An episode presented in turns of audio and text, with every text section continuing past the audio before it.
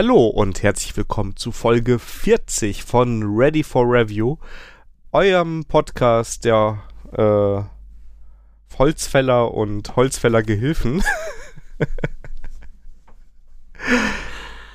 Oh, Wie dachte, immer. dass Wir würden, heute, wir würden heute Feuerwerk zünden.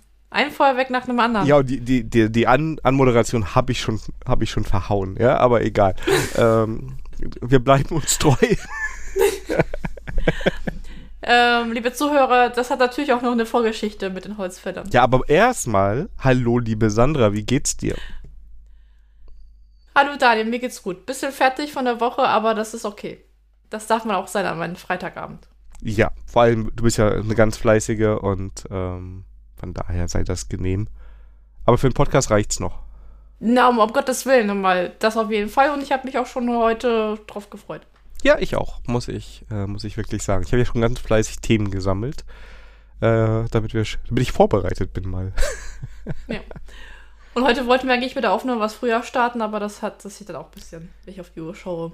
Na gut. Ja, wir wollten früher starten, dann hatten wir eine Stunde Vorgespräch, dann war der Finger quasi schon auf der Aufnahmetaste und dann wurde die Sandra nochmal in den Wald geschickt zum Holzhacken. quasi.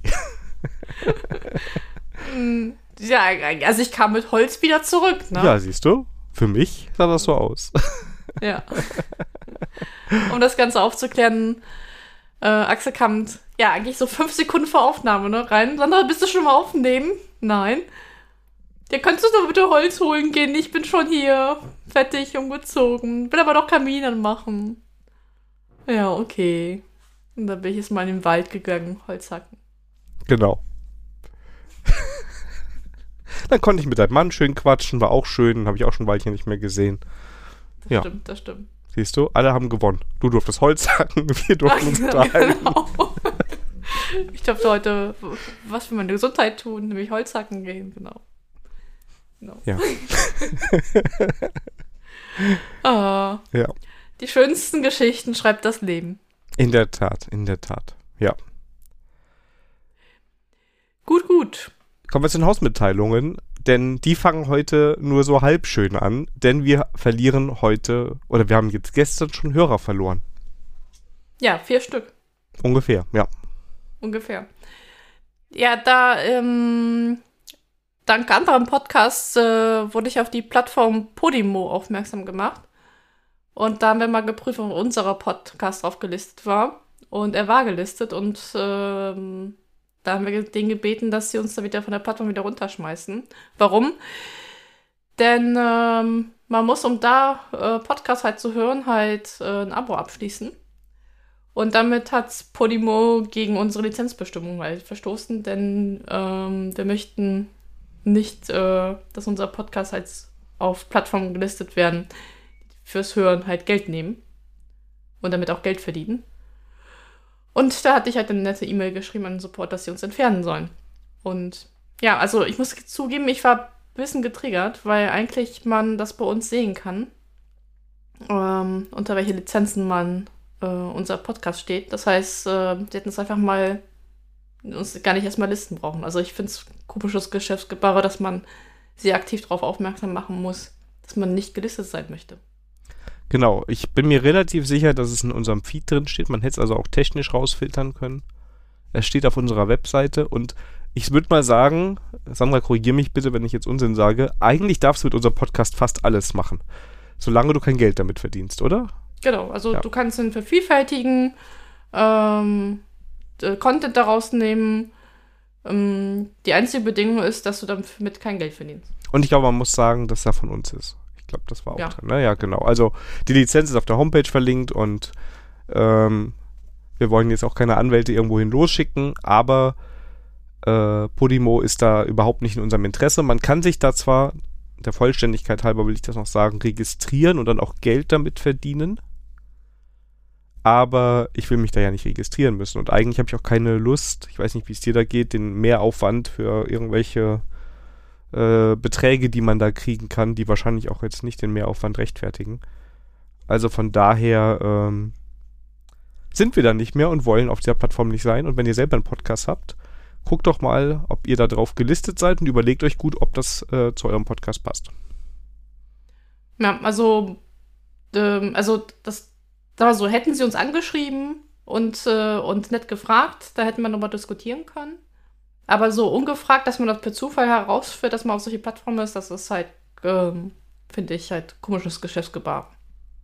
Ja, das ist halt einfach, die wollen viel Content auf ihrer Plattform haben, weil wahrscheinlich die haben wie diese ganzen Plattformen so ihre eigenen Dinger, aber wollen natürlich alles andere auch haben, damit ihre Kunden möglichst viel darüber konsumieren. Ne? Kann ich so auch verstehen, warum sie das machen, weil wenn Leute dafür Geld bezahlen, werden sie sich ja regelmäßig fragen, ob sich das lohnt. Ähm, ich halt von diesen Pod Podcast-Plattformen so persönlich gar nichts, weil es gibt super tolle Clients, um Podcasts zu hören. Im schlimmsten Fall geht ihr auf unsere Webseite. Und ähm, das ist alles offen, alles frei und ähm, ja, da brauchen wir, da brauchen wir persönlich jetzt die Plattform nicht. So sieht's aus. Genau. Da wir jetzt weniger Geld verdienen oder weiterhin überhaupt kein Geld verdienen, Sandra, hast du noch mal welches rausgehauen? Genau, ich war Shopping Queen. Und dann merkst du, dass äh, Axel mich anscheinend nicht kennt. Der fragt mich so, ja, ob ich jetzt Klamotten einkaufen war. Ich so, nee. Wie kommst du denn da drauf? Ja, wegen Shopping Queen. Ich sehe ja, wenn ich sage Shopping Queen, da war ich einkaufen, aber Technikzeug. Und zwar dank den Christian und seinem Podcast Focus und Linux. Ähm, die haben mir ihr Equipment da vorgestellt. Und ich war schon sowieso seit Wochen überlegen, ob ich da nicht aufrüsten soll. Habe ich es einfach mal jetzt, äh, wo sie es gesagt haben, das ist eine gute Empfehlung, habe ich einfach ein neues Audio-Interface und ein neues Headset bestellt. Und das ist der Creme à la Creme. Das heißt, hoffentlich ab Folge 41 äh, wird ihr mich hier mit einem neuen Sound erleben. Und ich glaube, Daniel, du warst doch schon ein bisschen neidisch, ne? Ein bisschen. Also aufs Audio-Interface, da bin ich mit meinem Zoom äh, sehr glücklich. Das würde ich auch nicht austauschen. Ich brauche zwar nicht mehr den, diese, also ja, ich habe ein Zoom H6, was eigentlich ein mobiles Audio-Interface ist, ne? Was ich aber eigentlich nicht mobil einsetze. Das war ganz am Anfang die Idee bei Herr Mieswils Wissen, ähm, damit auch rumlaufen zu können und dann Aufnahmen zu machen, was ich in vier, fünf Folgen gemacht habe. Und ansonsten hatte ich immer das ganze Setup mit dabei, weil es auch nicht so viel war. Aber das würde ich so, ähm, na, wie heißt es, behalten. Bei den, beim Headset, da habe ich mit Christian nämlich auch schon vor einer Weile geschrieben und da hat er mir das auch empfohlen. Da war der, der Mauszeiger war auch schon ein paar Mal überm Kaufen. Ah, mal gucken. Ich muss das noch äh, mit mir selbst verarbeiten und dann die Regierung fragen. nee. Ist aber so, meine Sachen kommen am Montag und dann äh, kann ich das Ganze schmackhaft machen. Ja. Ja, warum kein Zoom? Also ich habe jetzt ein ähm, äh, Scarlett äh, 2E2 von Focusrite genommen. Das ist kein mobiles äh, Audio-Interface, hat aber zwei Inputs. Das heißt, ähm, wenn wir eine Backup-Lösung brauchen, wo wir doch mal On-Premise aufnehmen, äh, da könnte man das mit, damit machen. Aber ich denke mal, wenn wir On-Premise aufnehmen, dann würden wir dann einen Zoom nehmen. Ja. Weil ich finde das eigentlich ganz charmant, dass man das dann einfach auf dem Gerät aufnehmen kann, keinen Rechner nehmen braucht und gut ist. Genau, ja. Und ähm, ich glaube auch ein bisschen Verbesserung, denn äh, wir haben vom Stefan Feedback bekommen auf die Krawall-Sandra-Folge und da waren die Lautstärken unterschiedlich und das habe ich ein bisschen verbockt.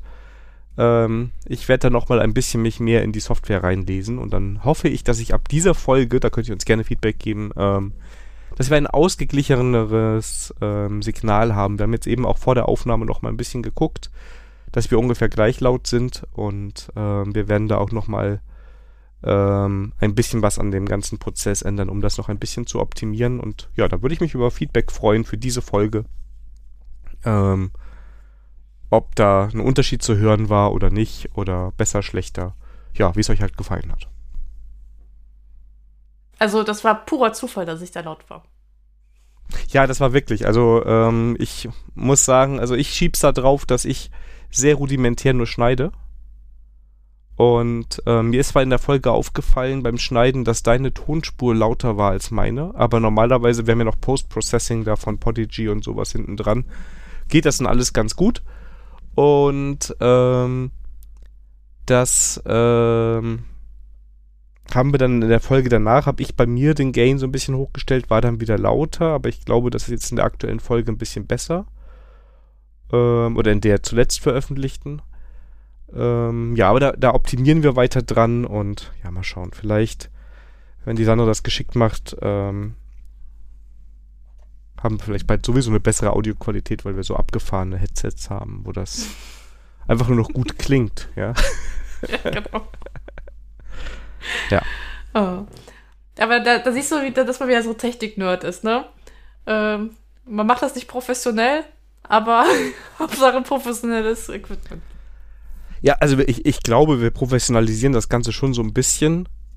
Man, merkt halt auch immer, also das merke ich auch beim Schneiden der Folgen, wenn ich viel Zeit habe, dann investiere ich da mehr Zeit rein. Äh, wenn es sowieso schon busy ist und ich habe ja gerade so einen kleinen Grund, der mich wach hält, ja. Ich sag mal, dann kann man, dann ist, geht man da auch ein bisschen schneller durch und äh, lässt mal zwei Mausklicks irgendwie in der Folge drin, ja. Ähm, von daher, ja. Aber es macht ja auch Spaß, das so kontinuierlich weiterzuentwickeln und wir freuen uns ja auch immer Feedback. Bei Mastodon, dieser komischen anderen App von dem Typen, der keine Third-Party-Apps mehr erlaubt und ähm, ja, allen anderen Plattformen. Ja, also ich bin gespannt auf die Folge 41. Ich erst. Also es wird wahrscheinlich Engels gleiche Stimmen sein. Ich habe ja schon vielleicht, vielleicht sollten wir auch einfach andere Leute, die dann für uns sprechen, da reinholen. Ne? So ein paar Synchronsprecher mit so bekannten doch eine Stimmen. KI. Wir können das auf eine KI einsprechen lassen. Das wär's noch. Siri und äh, Alexa. Alexa, aber Alexa ist, glaube ich, nichts, was du, du dir holen würdest. Was wäre denn deine, wenn du jetzt eine nehmen müsstest? Du müsstest jetzt eine KI der Wahl, also eine von diesen Assistenten der Wahl als Stimme nehmen. Welche wäre denn die wenig, die am wenigsten schlimme für dich? Ich glaube, die Stimme meines Navigationssystems im Auto. Ja, das ist ja kein Assistent so, oder? Kein Assistenzsystem. Das, also, es spricht zumindest, ne? ich stelle mir das gerade vor. Ja gut, das ist halt mit Wörtern so ein bisschen. Aber das kriegen die ja auch alles hin, ne? Also die kriegen ja auch irgendwie unbekannte Straßen und so. Aber wenn du jetzt wählen musst, Alexa, Google oder Siri? Oh, gute Frage. Pest, Cholera oder keine Ahnung? Eigentlich ähm, keins von den dreien. Ich weiß gar nicht, gibt es sowas so auch als Open Source? Wahrscheinlich nicht, ne? Es gibt bestimmt irgendwas. Ja, und unsere Community, wisst ihr was aus dem Open Source Bereich, was sowas macht? Genau, damit Sandra sich sowas auf dem Raspberry Pi dann Ey, weißt du, ich habe nicht mal Smart Home zu Hause und dann hole ich mir sowas. Ja, einfach damit zu sprechen, weißt du? Das, was du erzählt. Ja, genau.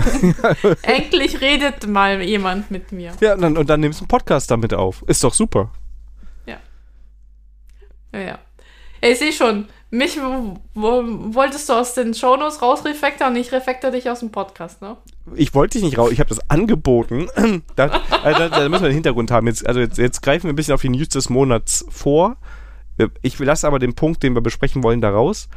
Ich habe ja. jetzt die Tage mit ChatGPT ein bisschen rumgespielt, weil ich so einen Kurzbefehl für iOS gefunden habe. Da trägst du einen API-Key ein und dann kannst du halt deine Formulierung dahin äh, schicken und ähm, dann formuliert der dir einen Text dafür.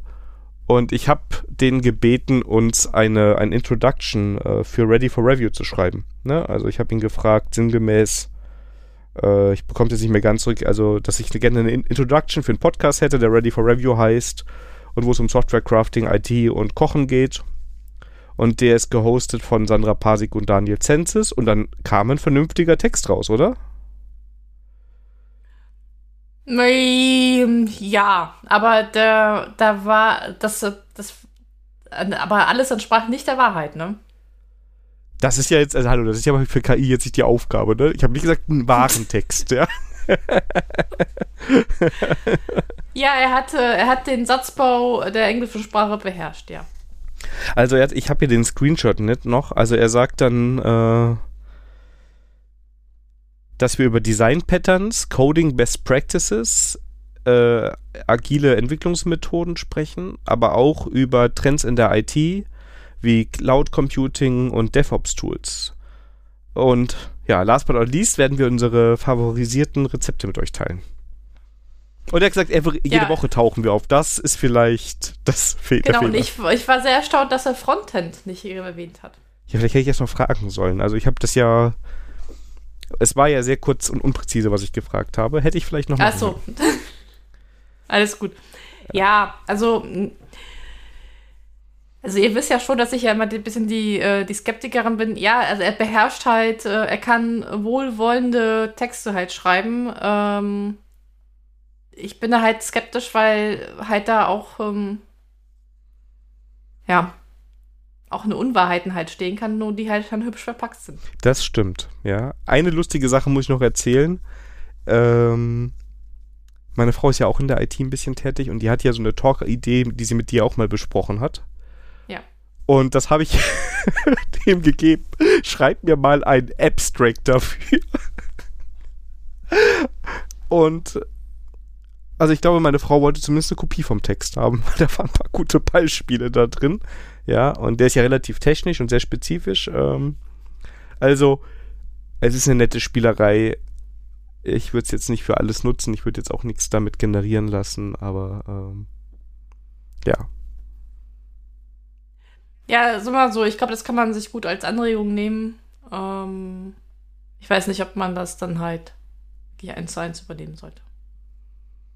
Es wäre ja witzig, wenn du sagst, ich mache jetzt nur noch Abstracts mit Talks, die ich von ChatGPT habe generieren lassen, ja. Ob man da, irgendwo kommst du damit durch, garantiert. Ja, ja natürlich, also ähm, gab es nicht so einen Multiple-Choice-Test ähm, in ähm, Anfänger-Informatik ähm, ähm, Vorlesung, äh, wo der ChatGPT irgendwie 80% auf Anhieb geschafft hat? Kann sein. Also das, das habe ich irgendwo manchmal in Twitter. Also ja, also das ist halt, ähm, das ist halt ein Statistikmonster. Und wenn du den halt mit genügend Daten und die richtigen Fragen stellst, dann wird er aus den Daten, die er hat, das Richtige herausputzen.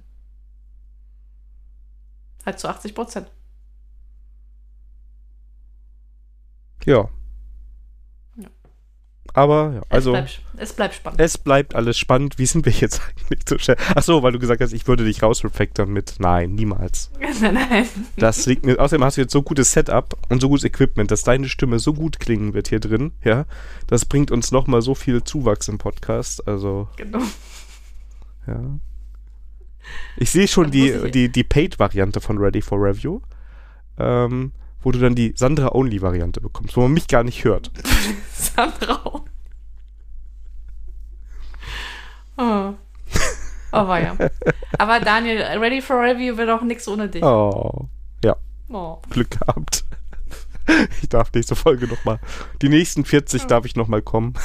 Ja, genau. genau. Aber ging jetzt schnell mit 40, ne? Also ich erinnere mich noch an unsere ähm, ab 18 Folge. Ja, das stimmt. Aber gut, das ist auch dem geschuldet, dass wir jetzt einfach alle zwei Wochen releasen, ne? Ja. Also, deswegen. Ja. Aber ich, ich, ich empfinde zwei Wochen Rhythmus jetzt gerade ganz als ganz gut. Ja, doch, doch. Ist ganz entspannt. Das geht auf jeden Fall. Ja, sehr schön. Kommen wir, wie alle zwei Wochen, ähm, zu meiner Lieblingskategorie, Sandra lernt kochen und heute wurden wir kurz nervös, denn es gab ein bisschen Probleme mit dem Rezept, weil die Liste, sie ist immer kürzer und ich, ja, ich bin mal gespannt. Aber heute kommt was sehr Gutes. Das kenne ich nämlich, ich habe es nämlich selber schon gegessen. Genau. Und zwar, ich muss auch sagen, das ist auch eine Rezeptempfehlung von Daniel. Der hat nämlich in der Folge, ich meine, es war die Bonsai-Folge, wo ich über ein Zucchini-Rezept und ich habe gesagt, wir haben mal so viel Zucchini. Und da hat er mir ein Rezept, Zucchini-Rezept geschickt und das habe ich ausprobiert und für gut befunden. Und darum dachte ich mal, das stelle ich euch mal hier vor. Und zwar ist es ein Zucchini-Auflauf. Also in mein italienisches Kacke. Bitte. Du darfst es ja also anders nennen. Du kannst es ja einfach umbenennen. Sandras Zucchini-Auflauf. Das ist Sandras Zucchini-Auflauf, genau. Genau, also ich glaube, auf Italienisch würde es heißen Parmigiana di Zucchini. Das mag sein, mein Italienisch ist genauso gut wie deins.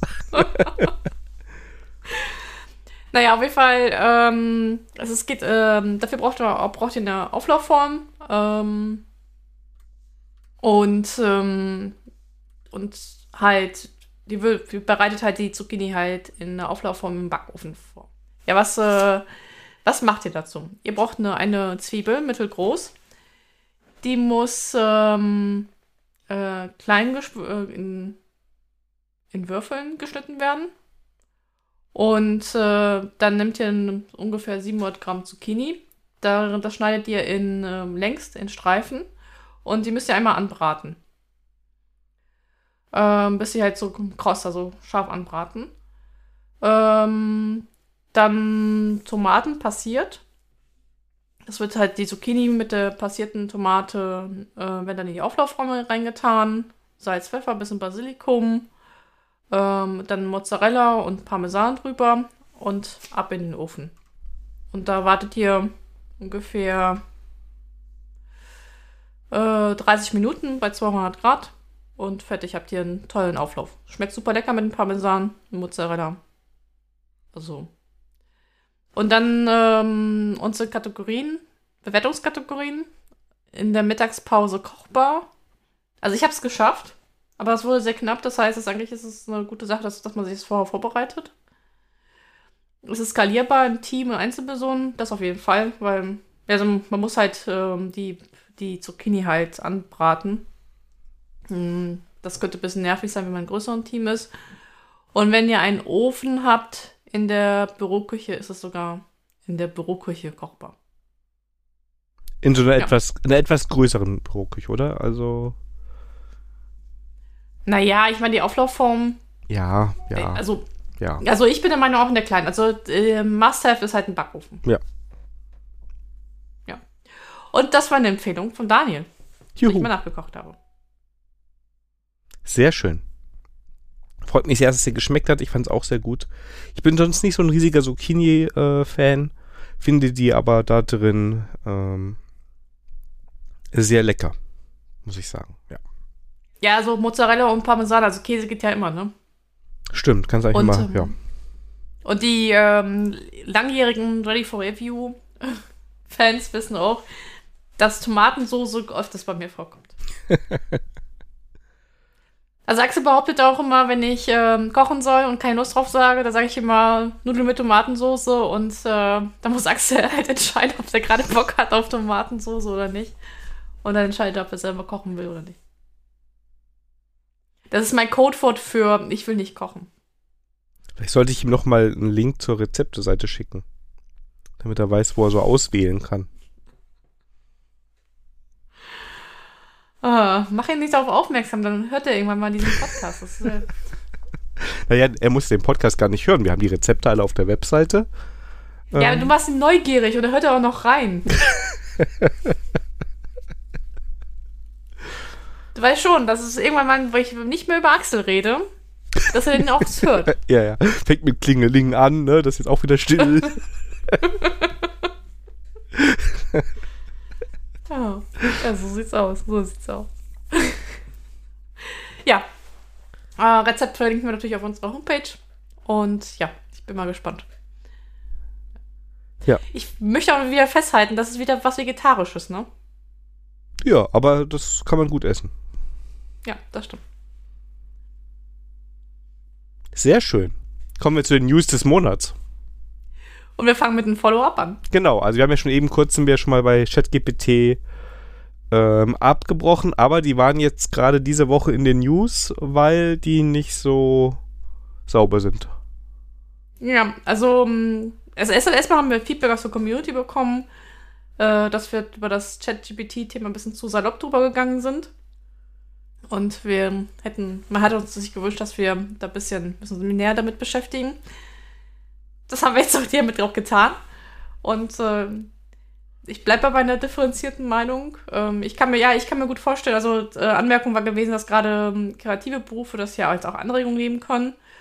Ähm, kann ich, ja, kann ich nachvollziehen, das Argument. Nichtsdestotrotz äh, bin ich halt, gerade was äh, KI generell geht, halt skeptisch, weil ähm, die halt immer, immer noch von den Inputdaten halt abhängig sind und davon und das halt auch dann Bias ist.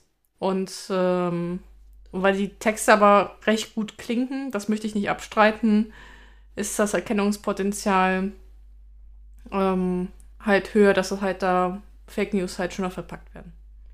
Und das ist halt, äh, bleib, also bleibe ich bei der ganzen Geschichte. Äh, Spoiler, ähm, ich wollte jetzt in den nächsten Wochen, Monaten, wenn ich dazu Zeit finde, mal ein bisschen mehr mit äh, GitHub, äh, Copilot und Tab9 anschauen, was bezüglich Code angeht. Da will ich auch nochmal noch mal ChatGPT mir auch nochmal dann den Rahmen nochmal anschauen. Da kann ich auch eine fundierende Meinung zu Coding äh, halt geben. Und äh, in dem Zuge ist halt uns heute ähm, ein Artikel zugespült worden von Netz, Netzpolitik.org, ne? Ja, es war, es war auf jeden Fall in mehreren, ähm, auf mehreren Plattformen. Ähm, aber Netzpolitik war, glaube ich, auch dabei. Ja. Die so eigentlich beleuchtet haben, äh, wie ChatGPT halt eigentlich seine Daten halt kriegt. Und das fand ich so ein bisschen erschreckend.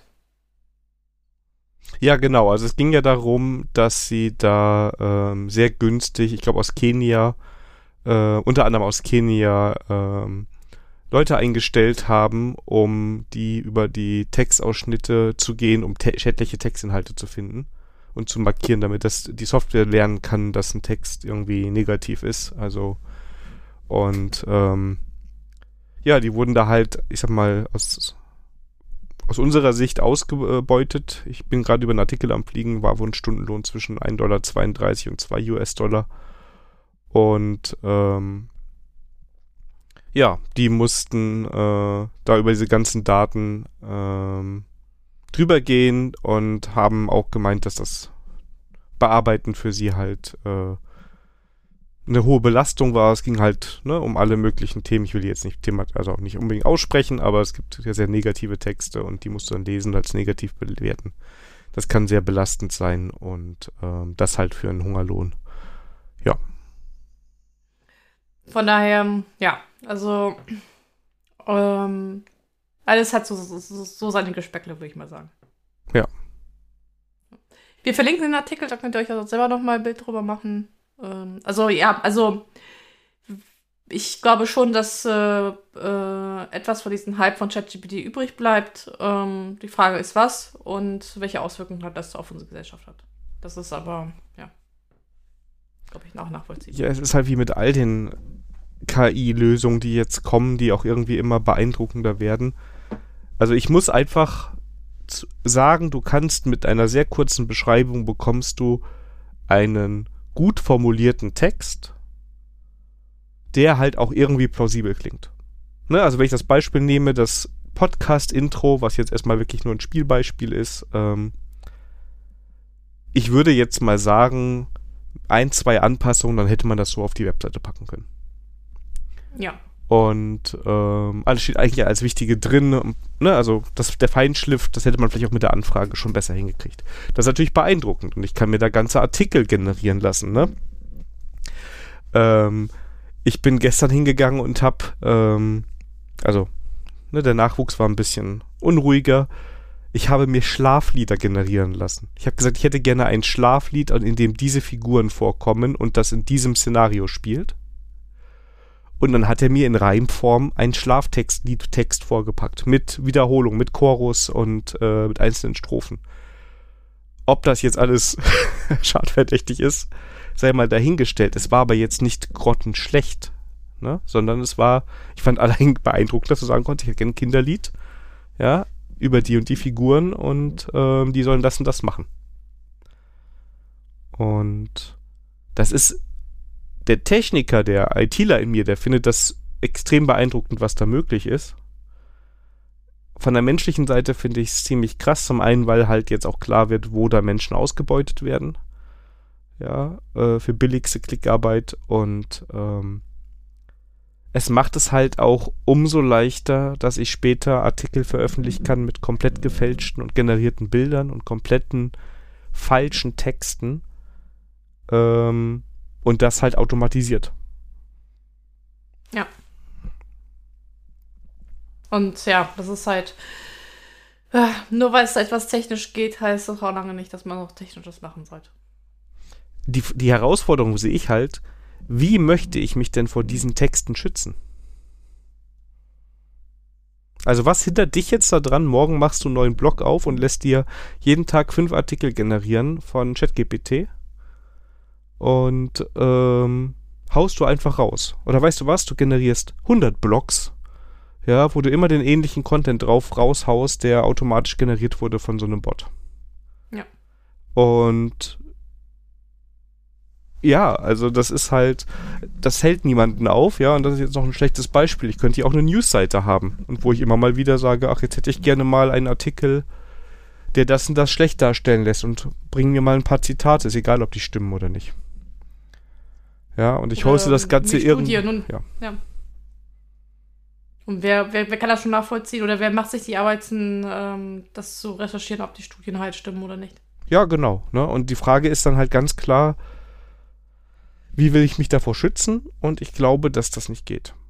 Also außer du gehst halt und dann machen wir ein anderes Fass auf. Ich gehe Richtung ähm, Qualitätskontrolle und, äh, invest und folge bestimmten Medien, die das nicht machen. Dann muss ich aber auch dafür bezahlen, damit die sich das leisten können. Das ist wohl wahr. So, und der Troll in mir sagt jetzt, ja, dann gibt es eine KI, die es erkennt, dass der Text von der KI geschrieben ist. Wenn es das geht. Ist ja die Frage. Ja, gut, ich, also wie gesagt, das ist jetzt so ein Trollkommentar. Ja, ja, klar. Ähm. Ne, also, aber ich sag jetzt mal, wenn ich diesen Text, den ich dir da geschickt habe, ja, äh, danach nochmal durch die App L gejagt habe, hätte, ähm, und den auf die Webseite gepackt hätte, hätte vielleicht gesagt, ja, pack nochmal Frontend fehlte, glaube ich, ne? Äh, Frontend drauf, ja. aber dann passt es. Ja, das ist vollkommen klar. Sollen wir doch das also, machen, was wir heute im Chat, äh, worüber wir so gescherzt haben, als Zusatz? Also ich würde folgendes mal vorschlagen. Äh, ja. Wir schreiben mal, wir machen die Folge ganz normal, aber wir packen einen zweiten, eine zweite Shownote drauf, die wir über ChatGPT generiert haben und von DeepL übersetzt haben. Wir machen nichts sonst dran. Wenn das Unsinn ist, also wir werden das auszeichnen, hier die autogenerierte ähm, Show Notes äh, mit dem Input, den wir reingegeben haben und dann kann man sich das mal angucken. Ich glaube, ChatGPT kann das auch mittlerweile auch, auch deutsche Texte generieren. Echt? Und ich schreibe mal alles auf ja. Englisch. ja, ähm, mh, mm, da gab es ja auch in Discord auch ein Rezept generiert mit ChatGPT. Äh, ich habe es mir auch angeschaut. Ich werde es auf jeden Fall mal nachkochen und das auch hier mal vorstellen. Ähm, ich bin da auf jeden Fall gespannt, was dabei rauskommt. Also ja, die, die Neugierde ist bei mir natürlich auch, aber wie Daniel sagte, bei mir schlagen auch da zwei Herzen. Einmal das Technikerherz und einmal, äh, ja, wie sagt man, das Gesellschaftliche an der Stelle. Aber wir, wir können das ja mal zum Vergleich machen, oder? Ja, das können wir gerne machen. Genau, also wir gucken mal, wenn der Deut, also ich, ich äh, würde, da würde ich vielleicht vorher einmal recherch äh, kurz drüber gucken, ob der deutsche Output von ChatGPT okay ist. Also wenn der total grottig ist oder der englische besser ist, ähm, würde ich das nehmen, was sich ein bisschen besser liest. Und das machen wir in den Show Notes kenntlich, dass das jetzt autogeneriert ist. Und ähm, ja, dann sehen wir mal, was rauskommt dabei. Ja, bin ich mal gespannt. Und wenn ihr nächste Folge die Sandra nicht mehr hört, ne, dann. Ja. dann war es doch ganz gut. Dann war es das. Nein. Ja. Aber wohl die 42 wollten wir eigentlich schon schaffen, ne? Die magische IT-Zahl. Ja. Ja, definitiv. Ja. Sehr schön. Sehr schön. Ja, dann kommen wir mal wieder. Es, es, es hat ein Weilchen gedauert, aber ich habe mich riesig gefreut, als ich es in unserer Inbox gesehen habe. Wir können über das Tool sprechen, das wir so sehr lieben. Teams. Ja. Und ich muss sagen, über diese News habe ich mich wirklich gefreut. Ich auch. Weil denn, ich, äh, ja. denn das hat bei mir nochmal mal so ein bisschen so einen Hoffnungsschimmer äh, geweckt. Also ich finde, ne, wenn ein Tool richtig gut ist, sollte es auch Geld kosten. ja, weil das Tool hat sich ja etabliert und dann zahlen Leute auch gerne dafür, weil es ist ja ein gutes Tool. Und ähm, ja, das macht MS Teams jetzt. weil sie wollen. Nein, nein, das war die falsche Argumentation. Wieso? Fake News. Warum? Warum? Warum? Also ich habe mich darüber gefreut, dass Teams jetzt kostenpflichtig wird. Oder ein, oder falsch. Es werden ein paar Features kostenpflichtig weil dann hat man dieses Totschlagargument nicht mehr im Projekt. Ja, wir haben uns kein anderes äh, Corporation-Tool angeschaut, weil Teams ja kostenlos ist. Aber es ist doch nicht kostenlos, oder? Naja, doch, es ist kostenlos, weil wenn die Firmen ähm, Microsoft Office 365 kaufen, wegen Word und Excel und so, dann ist Teams immer out of the box mit dabei. Ach so, ja gut. Kostenfrei. Ja, genau. Aber ja, okay. Ja, also so, ja, in dem Sinne kostet es schon jetzt schon, weil es ein Paket ist, aber es wird immer gesagt, ja, das ist ja schon mit dabei, wieso, da können wir das ja auch gleich nutzen. Warum soll ich dann nochmal extra Geld ausgeben für ein anderes Tool? Ja. Also das ist immer die Totschlagargumentation, die ich dazu höre. Und wenn jetzt Teams Feature hat, die Geld kosten und die Firmen die weiterhin nutzen wollen, vielleicht flammt dann nochmal die Diskussion auf, vielleicht noch ein anderes Tooling zu nehmen, was einfach besser geeignet ist. Ja, wobei sie machen das ja so, dass sie quasi Premium-Features jetzt über ein Add-on nur, das irgendwie 10 Euro im Monat kosten soll, äh, hinzufügen. Und ähm, ich bin mal gespannt. Ich wundere mich, also ich wundere mich, dass so schlechte Software so verbreitet ist. das ist ja, aber Ja gut, aber das ist halt, ähm, den, die Gründe habe ich dir halt genannt. Ja, natürlich. Also es ist, aber deshalb war ich der Meinung, dass es halt nicht kostenlos ist, weil ich immer an die äh, Microsoft-Kosten da denke und ähm, es ist halt eine Milchmädchenrechnung zu sagen, dass das nichts kostet, weil Ja, aber das ist halt das Management, ne? Die wollen halt eine Office-Lösung und weil wir schon immer Microsoft gemacht haben, machen wir weiter in Microsoft. Und Microsoft zwingt die Leute halt, dieses Office ähm, 365 äh, zu benutzen. Und da sind halt noch andere Tools mit dabei, wie OneDrive und Teams. Und dann kommt die Argumente, ja, da, ich, ich habe da ja schon mein Kooperationstool, was es ja mit dabei ist, dann warum soll ich nochmal noch mal Geld in die Hand nehmen? Ne? ja. Das ist die Argumentation. Ich wusste nicht, ähm, dass Teams Markierungen anbietet in Aufzeichnungen, wann Nutzer einem Meeting beigetreten sind und wann sie es verlassen haben. Also ich habe gerade den Heise-Artikel offen, den wir ja auch in den Show Notes verlinken. Ja. Und ähm, die sagen halt, dass ein paar Features aus der Standardlizenz quasi jetzt in die, hinter die Bezahlschranke wandern und dazu gehört unter anderem diese Markierungen, was ich so ein bisschen doof finde. Ja, also ist ja auch irgendwie eine Form der Überwachung, dann alles Mögliche, was kein Mensch braucht. Aber auch End-zu-End-Verschlüsselung. Ne? Und ganz wichtig, der KI-Assistent, der in einer Konferenz erarbeitete Aufgaben automatisch zuweisen kann. Ja. Ah, ich weiß Also, nicht. Und es wird Leute geben, die dafür Geld ausgeben. Ja, natürlich. Ah, ja, hallo? Also Frau Pasik, wir müssen jetzt hier nur 10 Euro im Monat bezahlen pro Nutzer, ja, und dann bekommen wir all diese tollen Premium-Features. Das ist viel günstiger als alles andere, was es auf der Welt gibt und deshalb, ähm, ja, machen Ja. wir das. Ja, ich, ich sag mal so.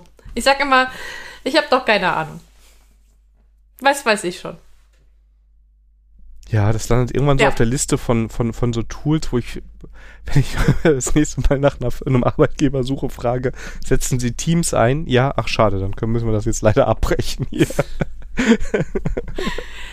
Obwohl, das mm, mache ich ja bei Kunden mittlerweile mit, äh, mit den Arbeitsgeräten, was sie mir zur Verfügung stellen.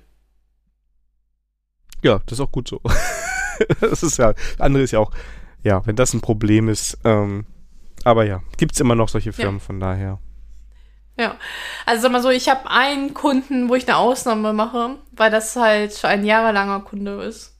Und äh, ich dann nur sporadisch da damit arbeiten muss. Deswegen mache ich da eine ganz große Auf Ausnahme.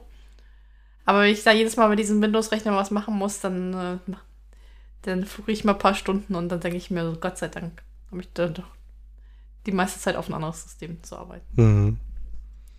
Ja, naja, manche Firmen. Ja. Anyway. Ja, die nächste äh, News betrifft unseren Elefanten. Genau, aber die Denn, musst du äh, vorstellen, weil ich habe den Artikel ehrlicherweise noch gar nicht gelesen. So viel zum Thema. Ich habe alles gelesen, was du schon Die reingestellt hast. Überschriften. Alles gut. Und zwar, ähm, unser liebgewonnener, also nicht unser, sondern mein liebgewonnener Großposter zwischen Masse und Twitter wird zu Ende des Monats, Ende Januar, ähm, abgeschaltet, weil einfach zu viel User ist. Unter anderem, weil zu viele User den benutzen. Und das war eigentlich ein Zeitprojekt von den, ähm, von den Kollegen, was ich dann nachvollziehen kann. Naja, und dann kam auch noch die Geschichte, dass äh, glaub, Twitter es auch immer schwieriger macht, äh, mit äh, die API halt anzusprechen. Also da kann ich auch nachvollziehen, dass da mehr, mehr Arbeit als Nutzen da, damit entstanden ist. Ähm, eine Alternative stellt er auch äh, vor. Da habe ich mir aber auch nicht noch nicht angeschaut. Das würde ich mir äh, die nächsten Tagen nochmal anschauen, weil ich äh, Twitter noch nicht verlassen habe. Äh, aber und den Kursposter eigentlich äh, zu schätzen gelernt habe, nämlich Moa Party. Das soll auch was ähm, Open Source technisch sein, aber das müsste ich mir nochmal noch genauer anschauen. Also, wenn ihr auch davon betroffen seid oder den Kursposter nicht äh, abschalten wollt, dann wäre mit Moa Party deine Alternative. Ja, ich weiß, ich könnte jetzt mal den Anlass nehmen, darüber nachzudenken, ob ich komplett den Großposter weglasse. Ähm, aber ich denke, so wie ich ihn nutze, ist es eigentlich noch human. Ja, ich bin ja bei Twitter, also ich habe zwar noch den Twitter-Account, aber der ist jetzt auch privat gestellt und da passiert nichts mehr. Ähm, ich muss mich ehrlicherweise immer selber dran erinnern, auf Twitter äh, noch die Ready for Review Ankündigung zu schreiben. Asche auf mein Haupt. Ähm, ja, das ist, äh, hätte ich nicht gedacht vor ein paar Monaten, dass das, äh, dass diese Transition so vollständig funktioniert und ähm, ich dann nichts vermisse. Also bei mir ist noch nicht alles äh, auf Mastodon, aber ähm, sag mal so, bei Ready for Review, ähm, wenn wir die Diskussion hätten, ob wir da nicht der Twitter komplett lassen sollen, das würde ich auch nachvollziehen, weil wenn ich mir so vergleiche, ähm, wie viel Interaktion wir auf Mastodon haben und auf Twitter, da gewinnt definitiv Mastodon, was zumindest Ready for Review angeht. Ja, genau, das ist also, ähm, doch, sehe ich ganz genauso. Aber wir haben jetzt den Twitter-Account natürlich weiter im Auge, also wenn ihr noch auf Twitter aktiv seid, ähm, wir bekommen das doch mit und man erreicht uns dann natürlich. Ja, das auf jeden Fall. Das auf jeden Fall.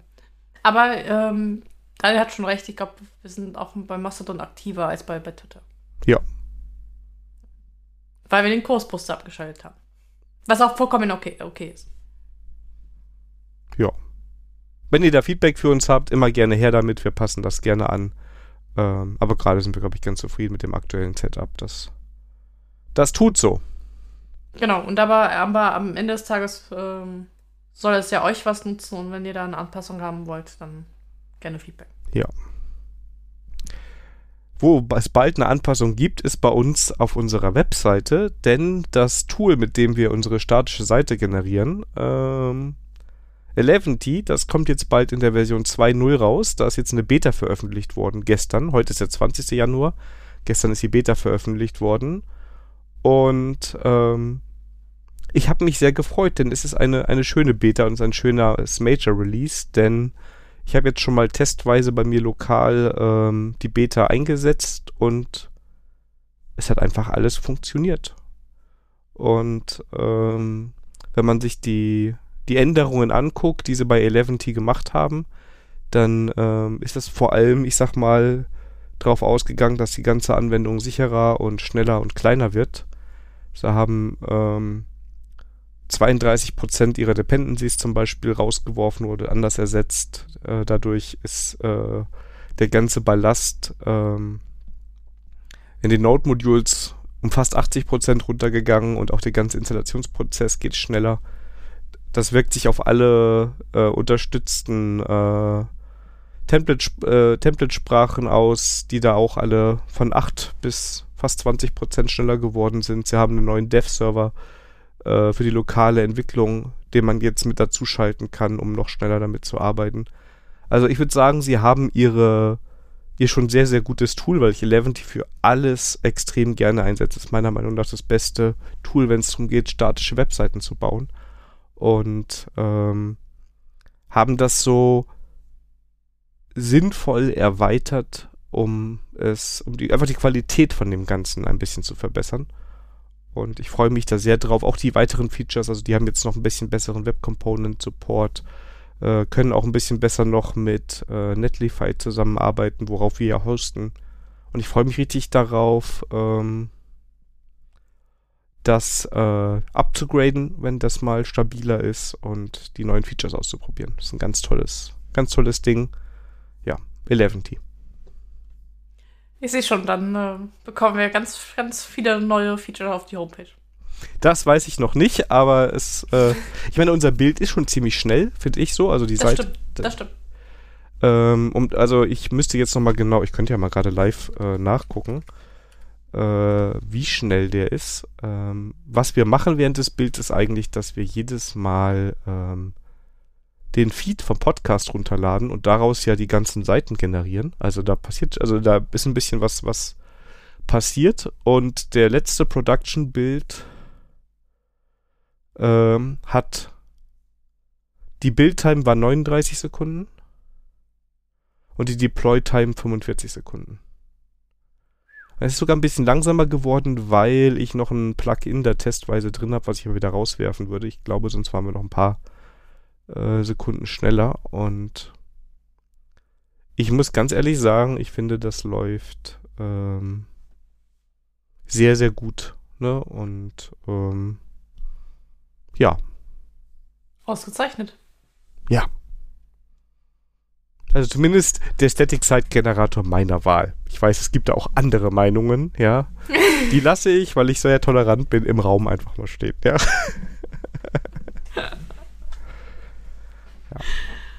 Dazu mehr erfahrt ihr in, in den zukünftigen Folgen. Ja, genau. Da. ja, ich, ich, ich spüre jetzt schon die, die Häme, die auf mich eingießen wird. Aber ja.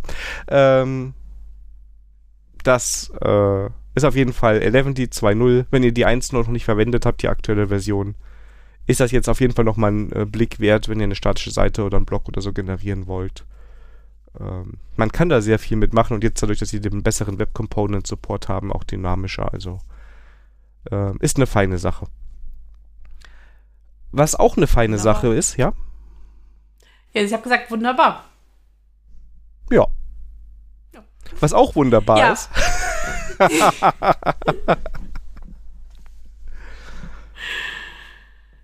Ja, wieder Neuigkeiten aus dem Elefantenuniversum. Ja, denn ähm, ich bin gestern eher durch Zufall ähm, in meinem RSS-Feedreader über einen Artikel von John Gruber gestoßen. Das ist derjenige, der Daring Fireball ähm, betreibt und ist auch der Erfinder von Markdown, was ich ganz witzig finde, weil irgendwie habe ich damit irgendwie nicht gerechnet, als ich das erstmal mit dem zu tun hatte, dass er das auch erfunden hat. Aber der hat halt einen, ich sag mal, der ist dem Apple-Kosmos sehr nah und ähm, auch so mit Internetthemen und so ist Daring Fireball eigentlich ein ganz, ganz guter Blog. Und er hat gestern einen äh, Rant geschrieben über Apple. Er hat sich nämlich beschwert, dass es mit Ice Cubes eine App gibt, die nicht durch den Review-Prozess kommt, weil sie angeblich nur ein äh, Browser-Wrapper ist, der Mastodon darstellt. Dabei ist Ice Cubes, ist übrigens auch Open Source, kann man sich alles online angucken, bei GitHub liegt der Quellcode ähm, eine in Swift UI geschriebene Anwendung, die das auch sehr, sehr gut macht. Also ich habe ein bisschen Feedback gelesen von anderen bekannten ähm, Swift-Entwicklern, die da alle sehr begeistert waren, welche Performance dieser Client erreicht hat. Und Ice Cubes hatte eine, äh, eine Beta, eine offene, die konnte man sich über Testflight am iPhone installieren. Da bin ich auch reingegangen, nachdem ich einen Artikel gelesen habe. Und es war quasi instant mein neuer Mastodon-Client. Auf jeden Fall hat John Gruber einen Artikel drüber geschrieben, was das für ein Unsinn wäre, dass dieser Client nicht durch den Review-Prozess kommt und dass er der Meinung ist, dass der, der das verborgt hat, gefeuert werden sollte. ähm, und am selben Tag, wirklich am selben Tag, ist der Client dann doch noch released worden im App Store. Was ich unglaublich witzig fand. Ich, hoffe natürlich, dass niemand entlassen wurde deshalb, aber ich bin mir relativ sicher, ähm, dass das einen Zusammenhang gab, weil John Gruber ist auch zum Beispiel jemand, der nach jeder äh, WWDC ähm, so eine Interviewreihe hat mit den äh, äh, Apple Executives, ne? Also äh, mit den großen Tieren da bei Apple und die interviewt, damit die nochmal Werbung für ihre Produkte machen können. Und der ist da auf jeden Fall vernetzt.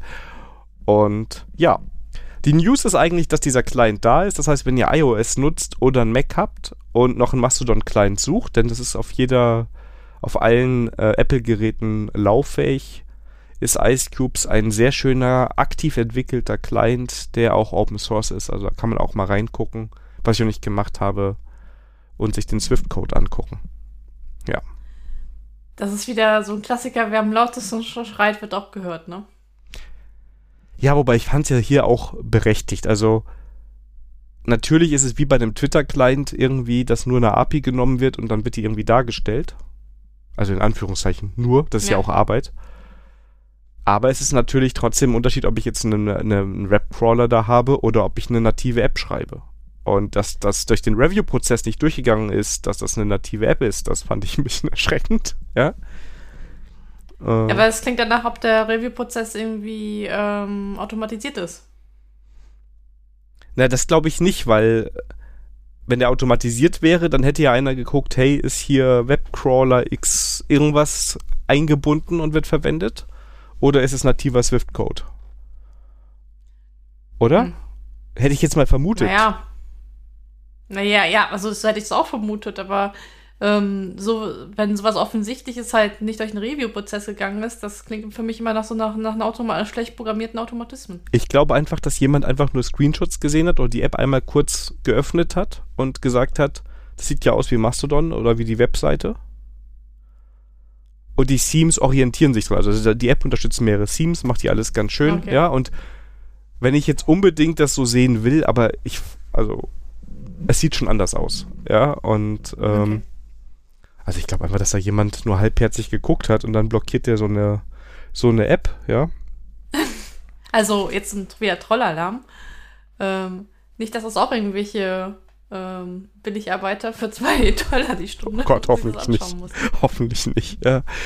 Aber, naja, also ich meine, ich will auch das Positive sagen, der Client ist wirklich schön, also diejenigen, ja, der ist auch so typisch, ähm, ich weiß jetzt wieder sowas typisch Apple mäßiges, der ist sehr gut integriert in das Apple-Ökosystem. Der unterstützt alle APIs, die man so haben möchte, was so Scheren und sowas angeht. Und ähm,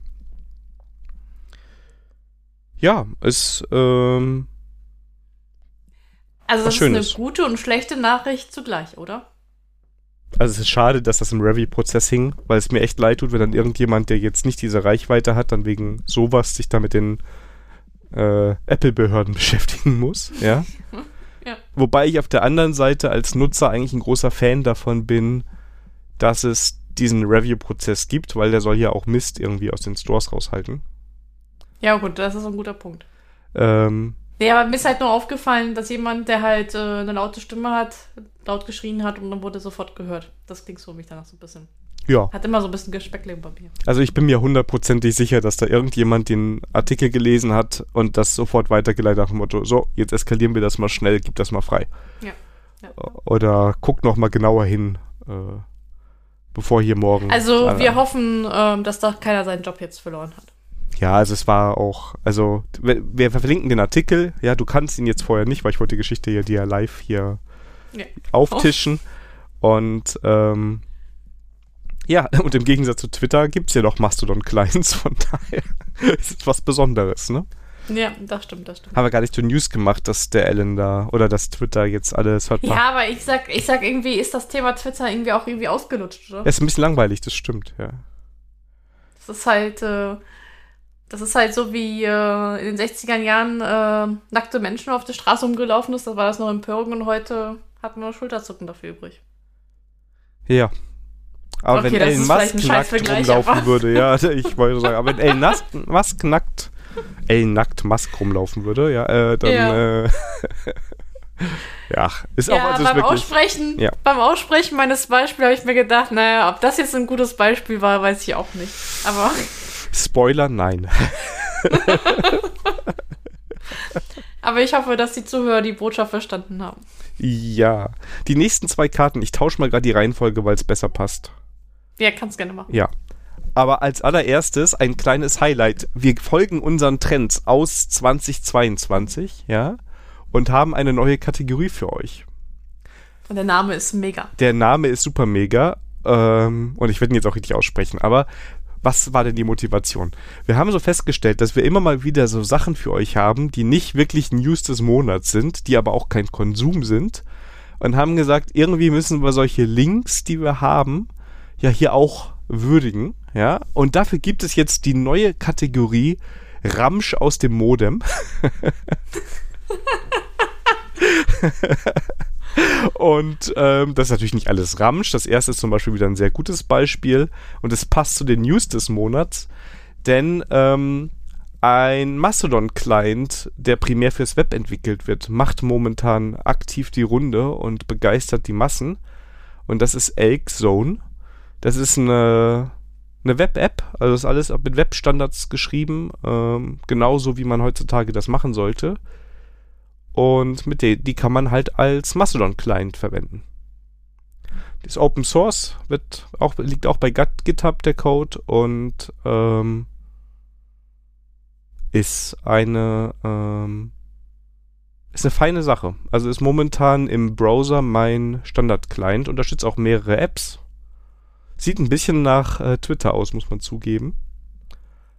Aber ist was Feines. Oh, also ich finde, ähm, wenn du damit Twitter Deck meinst, ähm, dann will ich mir den auch, auch mal anschauen, weil ich bin mit meiner Weblösung gerade nicht so zufrieden. Sieht eher aus wie der Twitter, äh, der Standard Twitter, die Standard Twitter Oberfläche, würde ich, also würde ich jetzt mal sagen. Ähm, aber ist schön. Also ähm, ja. Werde ich mal auf jeden Fall spätestens Montag mal ausprobieren. Ich weiß nicht, also bei TweetDeck gab es doch auch diese mehreren Spalten und sowas. Ich weiß ja, nicht, genau. Das, ich weiß nicht, ob die das unterstützen, weil das sowas ist, was ich halt nicht haben will. Äh, Ach so, okay. aber du hast auf jeden Fall mehrere Timelines. Du kannst auf die verschiedenen Timelines deiner Instanz gucken. Und ähm, ja, das ist. Ja, also ähm, was bei mir halt ähm, so so ein bisschen so der der Killer ist halt sind die Multi-Accounts-Geschichten, dass ich sie in einen App irgendwie darstellen möchte. dann wird dir Elk aber gefallen. Also das machen die sehr Ja. gut. Ist noch eine Alpha, muss man dazu sagen. Fühlt sich aber äh, stabil an. Ich hatte noch keine Probleme. Ja. Ja, dann werde ich das mal ausprobieren und dann vielleicht kommt das auch wieder vor Vorlage. Ja, und dann mal schauen, ob das eine Empfehlung wird. Aber du hast auch noch was für Ramsch aus dem Modem. Genau. Und zwar ich, ist mir ein IDEA-Plugin über den Weg gelaufen, nämlich das Excal äh, nämlich für Excalidraw. Das heißt, äh, ich kann halt Excalidraw-Grafiken auch mit meinem IntelliJ halt verarbeiten. Äh, fühlt sich noch ein bisschen Beta an. Also das Store.io-Plugin für IDEA fand ich da besser. Aber ich finde, das ist schon mal ähm, ähm, also eine coole Idee, sodass ich dann auch, wenn ich meine Dokumentation in Git pflege, aber meine Grafiken halt mit Excalibur halt ähm, gezeichnet habe, dass ich dann halt keinen Medienbruch an der Stelle habe. Deswegen fühlt sich noch ein bisschen Beta an, aber äh, zumindest ähm, aus meiner Sicht ein Blick wert, ähm, das mal zu beobachten, in welche Richtung das Ganze geht. Ja, ich bin ja großer Excalibur-Fan, von daher werde ich mir das jetzt auch auf jeden Fall mal angucken. Und ja, ist gut, wenn das breite Unterstützung findet. Ja. Ja, Also jetzt Excalibur ist zurzeit mein ähm, äh, Remote Whiteboard, wenn ich mit anderen Leuten äh, zusammenzeichnen soll. Das ist mein, mein Tooling der Wahl. ja, meins auch. Kann ich genauso sagen. Sehr schön. Nach dem Ramsch kommen die Themen. Jetzt kommen wir, können wir uns über was Ernsthaftes unterhalten. Ne? Ramsch aus dem Modem, nach Ramsch aus dem Modem kommt Ramsch aus dem Lautsprecher. Nein. Äh, Nein. wir haben heute zwei Nee, wir Themen. kommen zu ja. Themen. Genau, Genau, wir kommen zu, Wir haben heute zwei Themen mit dabei. genau. Und das erste Thema, das wir heute haben, ähm, ist zwar vielleicht noch ein bisschen Quatschthema, aber wir werden ja mal sehen, wie die Meinungen sind, weil wir wissen noch nicht ganz genau, was der andere dazu sagt. Äh, das Weil wir wollten das im, wir wollten das im Vorgespräch nicht spoilern, weil wir Sorge hatten, dass wir zu lange Vorgespräch machen. Genau. Und nach der, also Und, es ist ja. jetzt auch, bevor hier jetzt jemand nervös wird, es geht auch jetzt nicht darum, auf JavaScript oder Java zu bashen. Ich glaube, das Thema haben wir schon ausge, ausgefechtet. Für diesen Monat doch, ja. genau. Ja, ähm, Spoiler, September äh, kommt eine neue LTE-Version raus von Java, dann kommt wahrscheinlich das so wie auf Wiedervorlage. Uiuiuiuiui. Uiuiui. Uiuiuiui. Ja, aber kommen wir zum Ja, Thema. okay. Und der Titel des Themas ist: Zeig mir dein Terminal und ich sag dir, ob du ein Junior-Developer bist. Und ich musste ein wenig schmunzeln bei dem Satz. Also, ich, ich hau einfach meine Gedanken mal raus. Also, ich kann diese Aussage verstehen. Äh, mein Verstand sagt mir aber, es gibt ähm, Entwickler mit sehr viel Berufserfahrung und die manchmal auch nicht schlecht sind ähm, und trotzdem mit dem Terminal nicht umgehen können. Ja. Also, okay, sagen wir mal so. Es kommt mir darauf an, auch wo entwickle ich, in welchem Ökosystem bin ich, wie viel muss ich überhaupt ins Terminal. Ich glaube, du kommst äh, je nach Sprache auch sehr gut und sehr, sehr weit, ohne ein Terminal jemals zu öffnen. Also ich glaube auch, dass ich äh, in meiner Java Backend-Zeit viele Zeiten hatte oder Abschnitte hatte, wo ich das Terminal so gut wie nicht gebraucht habe. Weil ich eine, also ich bin zum Beispiel immer noch, na, es hat sich ein bisschen gelegt. Also letztes Jahr war es noch stärker, dass ich sehr viel auch Git-Sachen ähm, in IntelliJ gemacht habe, weil ich den ganzen Git-Support da sehr gut finde. Momentan bin ich da wieder mehr im Terminal unterwegs. Aber ja, also grundsätzlich würde ich sagen, es ist okay, wenn man sagt, mein Beruf erfordert nicht, dass ich dieses komische Ding öffne.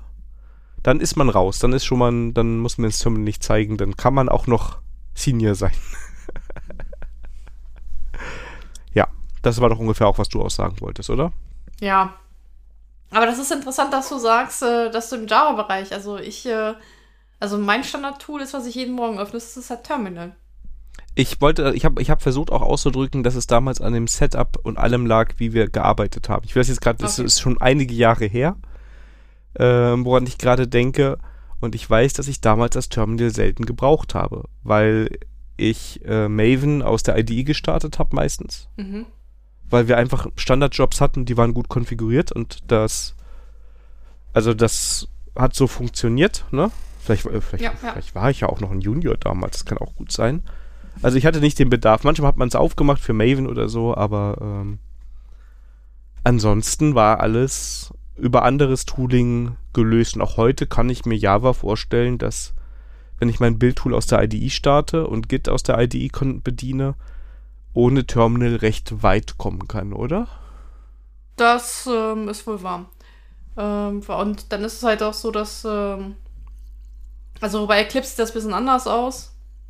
Ja, ich auto mich, ich bin nicht, kein großer Eclipse-Fan. Aber wenn du NetBeans oder IntelliJ benutzt, dann ist so die Integration von dem Build-Tool und Java eigentlich recht gut, sodass du nicht unbedingt ähm, Terminal brauchst. Genau, und also nehmen wir die Leute mal raus. Es geht jetzt auch nicht darum, irgendwie auf Leuten rumzuhacken. Ne? Also es ist nur in, einer, in einem Gespräch mal gekommen, weil ich oft schon erlebt habe, dass Leute und das trifft dann meistens nicht nur die, das Terminal, sondern auch auf die IDE oder den aktuellen Stand der installierten Software. Ich sag mal, die nicht so viel Wert darauf legen. Ja. Und leider hat das oft auch bis jetzt, aber es kann natürlich Zufall sein bei den Leuten, bei denen es mir aufgefallen ist. Ähm, da gab es schon ein paar Beispiele, wo ich auch sage, okay, ist vielleicht auch äh, ähm, in anderen Bereichen nicht immer so auf aktuelle Sachen so fokussiert. Ne? Also es geht mir nicht nur darum, wie gut man mit dem Terminal umgehen kann. Manchmal sieht man dem Terminal schon an, ob da was installiert ist, ob da Tooling drauf ist, ja. Ja, ja. Ja, und ich meine, fortgeschrittene Themen sind ja sowas, und dann komme ich jetzt nämlich mal ein Java-Beispiel. Ich nehme mal an, dass du Java über irgendein Tool wie SDK-Man installierst. Das ist korrekt. Genau, und das ist ja auch eine Aussage, weil das machst du, weil du weißt, dass du in verschiedenen Projekten verschiedene Versionen brauchst und du musst switchen können. Genau. Wenn ich jetzt einen Entwickler habe, der sich irgendwann mal eine Java-Version auf seinem Rechner installiert hat und dann bei jeder LTS-Version ein Problem hat, weil er auf einmal sich wieder mit dem Installationsprozess beschäftigen muss, ist das schon ein schlechtes Zeichen, oder? Das würde ich äh, so unterschreiben. Ja, ne? Und in diese Richtung, das, das geht, also, das ist im, im in, ich glaube, das ist für jedes Ökosystem so. Ja, ähm, wenn man das so, ich sag mal, ich habe einmal bin ich auf python.org gewesen, ich weiß nicht, ob es die offizielle Seite ist, weil ich kein Python mache, habe mir da was runtergeladen, das irgendwie installiert und jetzt habe ich halt Python 2 auf dem Rechner seit zehn Jahren. Ähm, und ich ärgere mich immer so, dass ich nicht kompilieren kann, weil wir schon längst Python 3 schreiben, so ungefähr, ja. Dann, ähm, ist das halt ein Problem.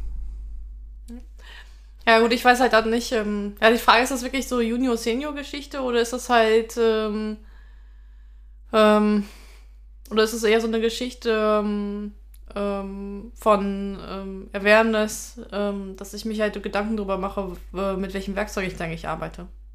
Das ist Letztere. Also Junior, Senior ist ja sowieso eine, eine sinnlose Diskussion, Ja, das weil es beides genau. nicht gibt. Der Titel klingt nur besser, wenn ich dir sage, ich zeig mir dein Terminal und ich sag dir, ob du ein Junior-Dev bist. Ne? Ja, damit, damit hast du die Klicks wieder gewonnen. Ja, genau, weiß. geht nur um die Klicks, ne? Ähm, und wenn dann noch die bessere Stimme bald kommt, aber das ist ein anderes Thema. Aber es ist, es ist wie Handwerker und ihre Werkzeuge. Also wenn du siehst, keine Ahnung, dass ähm, ein Handwerker bei dir mit obskurem Werkzeug irgendwie zugange ist und das sieht immer super umständlich aus und es klappt auch nicht oder es geht kaputt, dann holst du den auch kein zweites Mal ins Haus. Und ich glaube, bei der Softwareentwicklung ist es ähnlich, wenn Leute da auf ihre Tools so gar keinen Wert legen und ähm, das nicht, da keine Zeit rein investieren, dass sie da mit gutem Tooling arbeiten, dann ist das ein schlechtes Zeichen. Es geht mir noch nicht mal drum, ob jemand jetzt hier ZSH, wer weiß wie, bis zu Ende konfiguriert hat. Wobei es ein Indikator sein kann, wenn jemand die Zeit investiert, seinen ZSH ordentlich einzurichten, heißt das oft auch, dass die sich damit beschäftigt haben, wie die effektiv im Terminal arbeiten können. Mm, da möchte ich gerne einhaken. Ähm, das ist immer ein Trade-off. Äh, wenn du, wenn die Leute aber dazu neigen, immer nur Spielkenner sind und einfach nur noch mit ihrem Setup beschäftigt sind, zu optimieren und dann da nichts gebacken kriegen, dann ist das halt auch doof. Genau, ja, genau. Also das ist, es, ich wollte auch sagen, es ist ein Indikator. Ne? Also Ja, wenn dir jemand ja. da ist und du sagst, ja gut, dann mach doch mal bitte das Update, damit du mal die neue Java-Version drauf hast und der sagt, ja, Sekunde, lass mich mal googeln, äh, wie ich das überhaupt mache oder jetzt kann ich mal, je nachdem, welches Update kann man sogar noch verstehen, da googelt man selber, aber wenn es so ein regelmäßiger Task ist, wo ein Terminal eigentlich notwendig ist und die Leute haken damit und Also sag mal so, beim, äh, du hast ein schönes Beispiel aus der Java-Ökosystem mit SDK, ähm, sind alle Tools, also zumindest ähm, die mir jetzt untergekommen sind, alle Tools, die ich jetzt für meine Arbeit brauche, aus dem Java-Ökosystem kann ich mit SDK-Man halt installieren und updaten. Und das ist halt, ähm, äh, da, da bra- brauchst du halt eine andere JDK-Version, hast du nicht drauf, gibst du halt einen SDK-Befehl ein und dann ist es innerhalb von, von einer halben Minute halt abgefrühstückt. Fertig, weiter geht's. Was ich noch besser finde, ist, wenn du so eine Konfigurationsdatei im Projekt liegen hast, in dem die Version steht, kannst dein Terminal ja auch so einrichten, dass SDK-Man das für dich automatisch macht und die richtige Version installiert. Korrekt. Ist aber, also das versuche ich, also ich zwinge den Leuten das nicht auf, ähm, weil dann, ähm, damit sie halt, also es gibt auch Leute, die halt eine eigene Lösung gebaut haben, wie sie ihre Java-Version halt machen. Und äh, wenn nicht alle SDK-Man benutzen, dann möchte ich denen das auch nicht aufs Auge drücken. Ne? Das ist immer so, auch so eine Abwägungsgeschichte. Aber prinzipiell gebe ich dir recht. Also ich will jetzt, also, also ich will nicht sagen, man muss das machen, aber es ist natürlich ein ganz schönes Signal, wenn du siehst, der Entwickler hat das so eingerichtet, dass das automatisch passiert. Also ich kann jetzt aus der JavaScript-Welt sagen, da gibt es den Node Version Manager, NVM, der macht Ja. genau dasselbe. Genau. Äh, bisschen googeln, findest du das Snippet für ZSH, dass der automatisch die Version installiert, die in dem Projekt benötigt wird, wenn der NVMRC drin ist. Und ähm, ich habe das zum Beispiel bei mir so gemacht, weil ich einfach gar nicht drüber nachdenken möchte, welche Node-Version ich jetzt brauche. Bei uns im Projekt ist eine NVMRC. Wenn die hochgezogen wird, was bei der letzten LTS halt passiert ist, komme ich morgens irgendwann an meinen Rechner, mache den Ordner auf, schwupp wird die, die Node-Version installiert, alles ist gut. Was ich zum Beispiel mache, ist beim SDK-Man, also ich habe eine, wenn ich ein Git-Repo neu auschecke, dann äh, generiere ich mir auch eine .SDK-Man RC, aber wenn ich weiß, dass ich die Einzige bin im Projekt, die SDK-Man, dann habe ich in meiner Global Git-Ignore halt das aus dem Git-Repo raus. Sodass Ja. ich das für mich persönlich das reintun kann und pflegen kann, aber ich bin dann halt andere Leute, damit ich am damit tangieren. Genau, aber das ist ja auch wieder so ein Indikator, wo du mal merkt, du hast etwas automatisiert und etwas eingerichtet, um besser arbeiten zu können und auch, weil du wie jeder gute Entwickler ein bisschen faul bist. Weil du, ich meine ich wirklich nur positiv. Du Ja, hast ja, jetzt keinen nee, Bock, jeden ja, Tag zu gucken, wurde was hochgezogen, oh, äh, was mache ich jetzt? Ja, ich, ich schmunzle, weil das immer auch meine, mein, mein Totschlagargument ist. Ich bin faul und deswegen mache ich das, ja. Ganz genau. Das ist bei mir der einzige Grund. Also, ich habe da auf das andere keinen Bock und wenn ich es automatisieren kann, dann wird es automatisiert. Also, das ist, äh, ist so die Hauptmotivation. Ich glaube, diese Motivation ist das, was bei dem Thema so ein bisschen dahinter steht. Sind das Entwickler, die sich um sowas kümmern?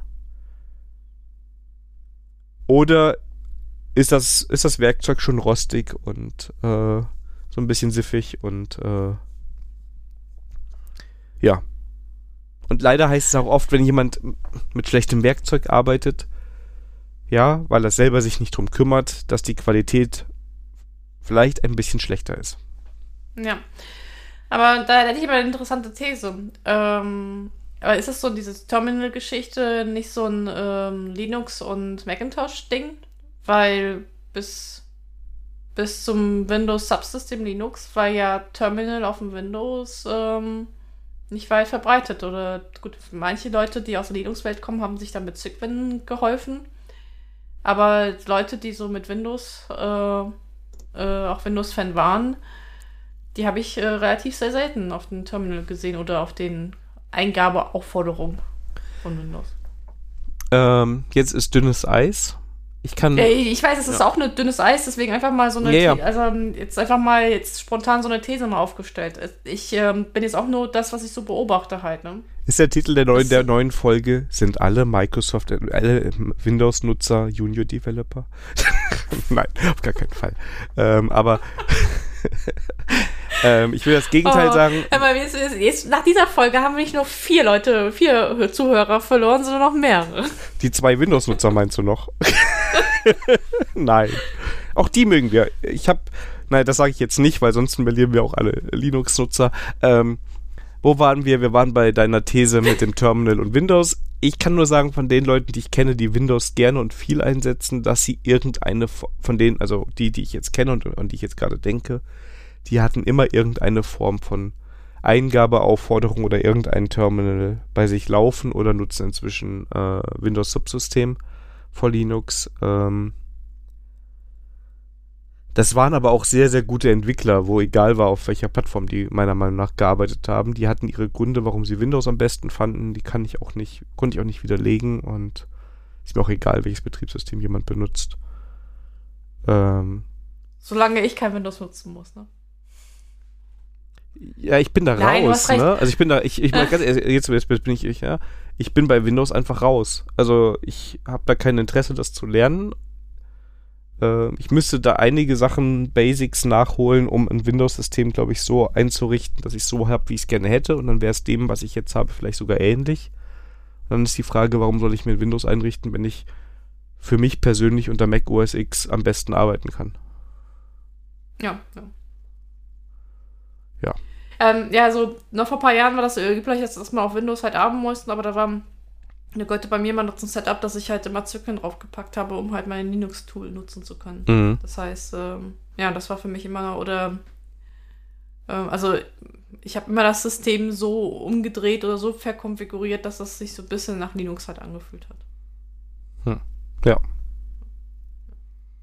Aber es gibt, wie gesagt, es gibt auch Leute, die halt sagen, Nee, Windows, ich habe hier mal eine Idee, das soll mir halt drauf reichen. Frage ist halt, ähm, äh, wie weit man damit heutzutage noch kommt, vor allem wenn die Firmen immer mehr ähm, nach DevOps schreien und so Operations-Sachen halt so Shift-Left machen und wo dann die Applikation eigentlich auf eine Linux-Geschichte halt läuft. Das Aber ist halt so eine spannende Frage. WSL ist auch die Antwort aus, aus von Microsoft, oder?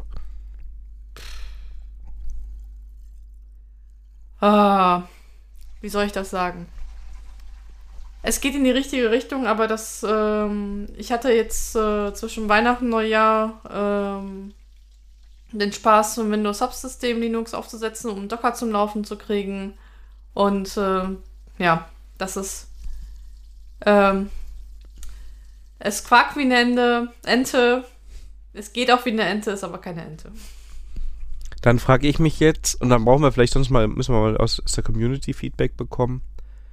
Ist das Problem vielleicht auf der anderen Seite des Bildschirms, weil du einfach nicht viel mit Windows machst? Naja, also ähm, das kann natürlich auch sein, aber das war halt jetzt, äh, ähm, es hieß halt, also ein konkretes Beispiel war, es kann auch sein, dass es auch wieder so ein Special-Beispiel war, weil ich ja immer nur das Glück habe, so Special-Beispiele zu, zu bekommen. Ähm, ich wollte halt Docker auf ein Windows laufen lassen, hatte aber keine Möglichkeit, Docker Desktop zu benutzen, aus Lizenzgründen. Und dann hieß es ja, du kannst ja Docker auf ein Windows Subsystem Linux installieren. Ich so, ja, wunderbar. Wäre puriert, puriert. Also, Äh, Docker-Installation Standardgeschichte und dann lief halt Docker nicht.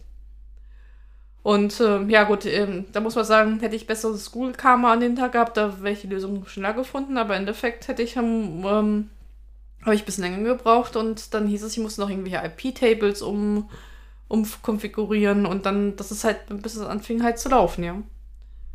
Ja, das ist natürlich Und, ätzend, ähm, ja.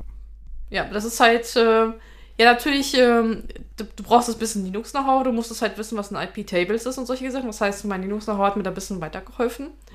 Aber das war so, nachdem du das installiert hast nach dem Standardweg und das nicht lief, da hast du erstmal gedacht, echt jetzt? Mhm.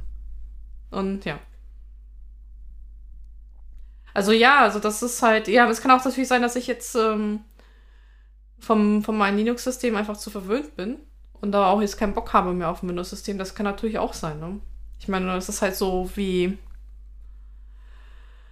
äh, wenn du einmal BMW gefahren hast, dann hast du auch keinen Bock, einen Fiat zu fahren, ne? Ja, ja. Also. Ja, man hat halt auch irgendwie sein Setup irgendwann, mit dem man zufrieden ist. Und das ist ja auch gut so. Damit soll man produktiv sein. Ich finde immer wichtig, egal welches System man hat, man sollte das halt nutzen können, damit man halt am besten arbeiten kann. Und da ist man dafür wieder zuständig und damit kann man wieder zum Ursprungsthema, das auf dem aktuellen Stand zu halten und ähm, damit produktiv zu sein. Ich muss, egal welches Betriebssystem ich nehme, in der Umgebung, in der ich bin, arbeitsfähig sein. Ansonsten ist Da, es das Falsche. da, das, das unterschreibe ich. Das unterschreibe ich.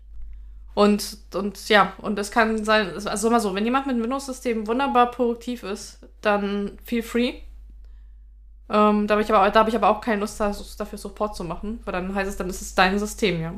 Und ich ähm, sag halt, ich bin halt mit einem Linux-System am produktivsten. Äh, das, ja, Und du bist wahrscheinlich mit einem Macintosh am produktivsten. ja. Das heißt halt für mich auch, wenn, warum auch immer, ne, einer von uns jetzt morgen in einem .NET-Projekt landen würde, wo die, das Team da sitzt und sagt, ja, du kannst halt jetzt einen Windows-Rechner nehmen und dann hast du hier die .NET IDE und alles wird super funktionieren. Und wenn ich dann sage, na, das kriege ich doch jetzt irgendwie auch mit Unix hin, lass mich hier mal frickel frickel machen, ja, dann bin ich da umso mehr für verantwortlich, dass ich nicht für Probleme sorge, ja, sondern Ja. ich muss da irgendwie kompatibel zu sein und das kann auch heißen, dass ich danach sage, ja, okay, dann gib mal her die Windows-Lizenz. Ja, genau. Also das ist halt, äh, ähm, würde ich auch so unterschreiben. Also sag mal so, ich, hab, ähm, auch wenn ich kein Eclipse-Fan bin, äh, aber ich ähm, äh, ähm, habe vor vielen Jahren mein Eclipse RCP-Projekt mitgearbeitet. Ja, dann habe ich auch die Eclipse als Idee für dafür benutzt. Weil das ganze Eclipse RCP-Kram halt auf die Eclipse-Idee halt ausgerichtet ist. Ja, klar. Dann, äh, ja, ich könnte das natürlich versuchen, auch mit NetBeans oder IntelliJ wie zum Laufen zu kriegen, aber irgendwann steigt mir halt der Kunde halt auch aufs Dach und sagt, was was soll das Scheiße? Aber um das Thema so ein bisschen abzuschließen, es hängt nicht nur am Terminal, weil ich könnte jemanden da haben, der da einfach gerne sich zu Ende tot konfiguriert, ne? Aber damit nicht arbeiten kann. Also ist das Terminal auch kein Indikator, sondern es kann ein erster Hint sein, ja. Aber was wirklich dahinter steht, sehe ich im Daily Business und wie die Leute mit ihrem Werkzeug umgehen, im Generellen umgehen. Das ist, das ist wohl wahr. Also, ja, so kann ich das auf jeden Fall untersch mit, mit, mit unterschreiben. Sehr schön. Kommen wir zu unserer Solid-Reihe, wo wir schon fast durch sind.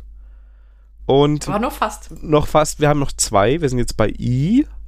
Und das I steht für das Interface Segregation Prinzip. Und bevor wir jetzt uns die Themen zuschustern und hoffen, dass der andere es erklärt, Sandra, Christus erklärt? Ähm, ja, ich versuch's. Vielleicht, äh, und du korrigierst mich, wie ich das dann äh, nicht hingekriegt habe. Ja. Also beim Interface Segregation Principle geht es darum, dass man ähm, keine riesengroße, ich nenne sie mal God-Interfaces hat, sondern dass man halt sie in viele kleine spezifische unterteilt, sodass man der Client genau das nehmen kann, was man eigentlich halt braucht. Genau. Würde ich auch so sehen. Gut, dann habe ich das gut erklärt. Und ich glaube, das war das erste Principle, wo wir beide so ein bisschen am Struggeln waren, ne? Ja, muss ich sagen. Also das ist, aber es ist, liegt wieder daran, dass ich zu viele negative Assoziationen habe. Ich hole ein bisschen aus. Ich war mal in einem Projekt, wo jemand, ähm, das war glaube ich noch Java 8, das mit den Interfaces übertrieben hat. Also es gab für alles irgendwelche abstrakten Klassen und oder Interfaces, die man dann implementieren musste, um gewisse Funktionalitäten zur Verfügung zu haben. Das Schlimmste war eigentlich, dass das diese Default-Interfaces waren. Ich musste mir das eben nochmal von Sandra erklären lassen, weil ich die schon verdrängt hatte. Das heißt, ich habe ein Interface, das eine implementierte Methode quasi mitbringt, ähm, die ich dann verwenden kann, wenn meine Klasse dieses Interface implementiert. Und das war richtig definiert, ne?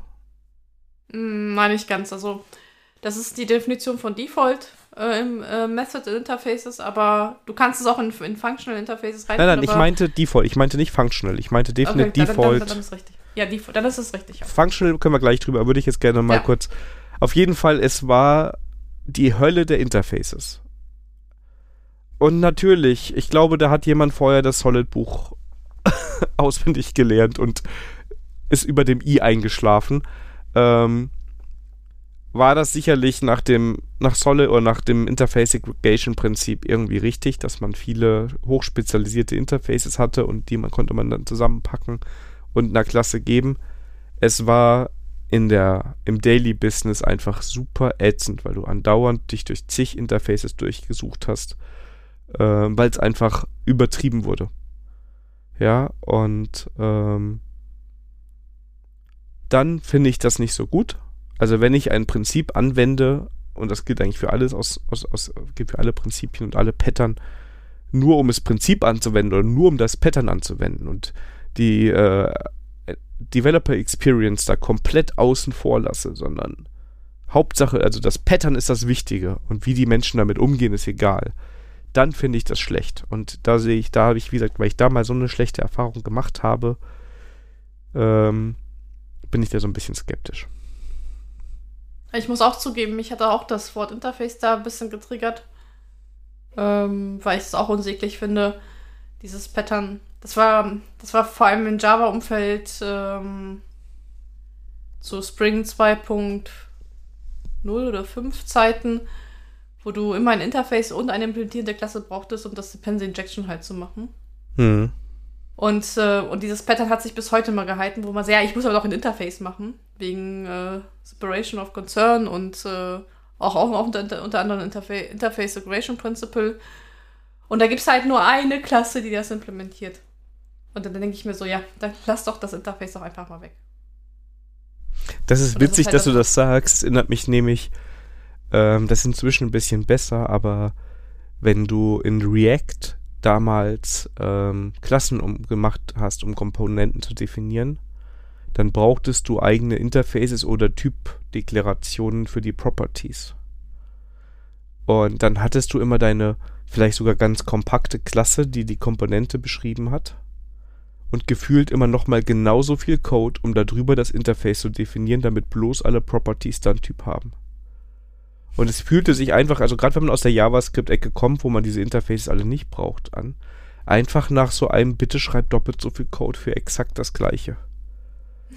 Ja, ja, okay. Und das ist, ist halt auch, ne, eine Klasse implementiert ein Interface, ah, ist vielleicht, ja. geht vielleicht besser. Ja, und der Daniel hat schon recht, man kann das Ganze auch noch an, äh, an die Spitze treiben, wo man dann wirklich nur noch ähm, Interfaces hat mit einer Methode um halt das schön zu separieren. Ob das Sinn macht oder nicht, das er dann halt in Frage stellt. Und da äh, nochmal Anmerkung, ähm, das ist keine Kritik an dem Functional Interface. Die sind aus meiner Sicht einfach ein anderes Konzept an der Stelle. Hat nichts mit dem Interface Segregation Principle zu tun. Die sollen halt andere Sachen halt machen. Weil da hast du ja auch, also in Java ist halt ein Functional Interface, wenn das ein Interface ist, mit einer Methode. Das ist halt automatisch, wird das als Functional Interface halt auch erkannt. Du machst aus Dokumentationssicht noch eine Annotation dran, um das halt besser zu dokumentieren. Aber rein so taktisch wäre das schon halt ein Function Interface. Damit es, damit, also ich stelle damit nicht dieses äh, Konzept von Function Interface in Frage, sondern wenn das halt Domain mäßig halt in kleine Interface aufgeteilt wird, wo das einfach keinen keinen Sinn ergibt. Also ich glaube halt, grundsätzlich hat das Prinzip ja die richtige Intention, wenn ich so verschiedene, ich sag mal, Funktionalitätsblöcke habe. Ja, also das ist eine Entität, die wir auch in XML umwandeln. Ja? Ja. Und dafür nehmen wir diese Methode, die haben wir in diesem Interface definiert. Und deshalb hängen wir das an die entsprechenden Klassen dran, um sicherzustellen, dass das so geht. Und dann können wir die casten und das einfach machen. Kann ich verstehen. Wenn ich anfange, dass ich so super kleinteilige Dinge habe, ähm, oh, das ist eine Klasse mit einer ID, die Primary Key ist, keine Ahnung, ist jetzt gerade ein saloppes Beispiel, ja. Ähm, das ist so wie das Abstract Entity, was es da irgendwie gerne mal gibt dann weiß ich immer nicht, ob das jetzt gerade nicht irgendwie nur der, das, das Nachfolgen von irgendwelchen Pattern ist, weil man sich irgendwie einbildet, dass man da gerade super viel Code spart. Ja, ja. Also ja, das ist so, also um dieses, äh, diese Gott-Interfaces oder Gott-Klassen zu, zu vermeiden, ist das ein schönes Prinzip, aber auch hier wieder, man muss halt einen Trade-off finden. Ne? Das erinnert mich so ein bisschen an diese Don't Repeat Yourself Diskussionen. Da habe ich, glaube ich, schon mal auch mal im Podcast gesagt, dass ich der Meinung bin. Ja. Repeat yourself until you understand the problem. Ähm, ich bin großer Fan davon, Sachen zu duplizieren und danach mal mit etwas Abstand auf meinen Code zu gucken und danach zu optimieren und nicht damit anzufangen, erstmal 40 Interfaces zu definieren, weil ich mir davon verspreche, dass ich ein Pattern verfolge. Oder auf Halde programmiere. Oh ja. könnte es ja in meiner Zukunft, äh, ich könnte es ja in meiner Zukunft mal gebrauchen. Ja, ich liebe diese Diskussion nach dem Motto, ja, wir haben vor, irgendwann mal das so und so zu machen, deshalb kannst du das jetzt nicht so machen. Und dann denke ich mir so, ey, was ist mir doch, ist mir doch egal, was irgendwann mal ist. Ähm, das jetzt zählt. Und wenn ich mich jetzt andauernd verbiege, um eine mögliche Zukunft, die ich nicht kenne, gerecht zu werden, ähm, würde ich mal würde ich mal bezweifeln, dass das Sinn macht. Das ist wohl wahr. Ja, spannend. Ja, wir sind auch, ähm, auch hier wieder gespannt auf euer, euer Feedback. Wie immer. Und äh, vielleicht haben wir auch jemanden getriggert und sagt, nein, das ist dir ganz falsch. Ja, also wir Also- können uns ja auch also- irren, also mal ganz im Ernst. Also ich habe irgendwie kriegt man zwar Solid so zusammen, aber ich musste jetzt auch noch mal in die Wikipedia-Seite reingucken, weil ich das jetzt Ja, nicht auf- irgendwie auf jeden jeden Fall, Tag einmal runterbete. Und ähm, das ist halt wieder so ein Prinzip, ja, das macht alles irgendwie so seinen Sinn. Ich glaube, hoffe, denke, meine, dass ich aus, aus Solid und auch aus diesen anderen ganzen äh, Regelwerken die wichtigsten Sachen inzwischen, ich sag mal, automatisch anwende. Und ich finde es eher interessant, dann nochmal drüber drauf zu gucken. Aber ist jetzt, auch weil meine Begeisterung äh, dafür nicht so ausgeprägt ist, überschaubar. Wie gesagt, ich glaube, ähm, warum ich so skeptisch bin beim Principle, ist einfach, weil das Wort Interface davor kommt. Hätten sie es anders genannt, dann würde ich wahrscheinlich auch ein bisschen anders drüber denken. Mhm. Also bei mir ist das Wort Interface irgendwie ein bisschen verbrannt. Ja, getriggert vom Interface. Ja, genau, gedrückt von Interface. ja, so sieht's aus. So sieht's aus. Sandra Implements triggered. Ach ja. Eine Default-Implementierung einer Methode. Ne? Sehr schön. Kommen wir zu einer wunderbaren Kategorie, die den kürzesten Namen aller Zeiten hat, nämlich Konsum, Spiele, Serien, Bücher, Filme, Musik, Services, Konsolen, Podcasts, Apps, Tools, Shops und Getränke. Und wir starten einem Follow-up. Ja, genau, denn ich habe ja in der letzten Folge ähm, von Keychron erzählt, dass das jetzt quasi so meine Zweitastatur ist und ich nutze die auch immer wieder und auch gerne, muss ich sagen.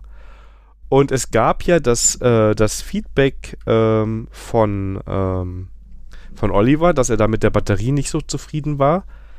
Das ist natürlich etwas sehr Subjektives, weil ich durchaus ähm, Zeiten habe, wo ich das, ähm, na, wie heißt es, äh, ans Kabel anschließe, mein, meine, ähm, äh, mein Keyboard und bin sonst aber mit dem Akkuzustand und allem super zufrieden. Ja, also da sehe ich keine großen Probleme. Aber was stimmt, was der Oliver auch angemerkt hat, ist, das Keychron sagt dir nicht, wie voll es ist. Ja, also du kannst es irgendwie bis am Tippen und weißt jetzt nicht, habe ich jetzt, ist das jetzt bei 80%, bei 100% der Akku und ähm, weil die das irgendwie nicht so implementiert haben, dass das ähm, bei Bluetooth mitgesendet wird. Aber sie haben etwas anderes und das wollte ich nur mal als Follow-up hier erwähnen. Für alle Keychron-Nutzer, für mich war es neu, vielleicht hilft es ja. Du kannst hier nämlich am Keychron die Batterie anzeigen lassen, wenn du im Bluetooth-Mode bist.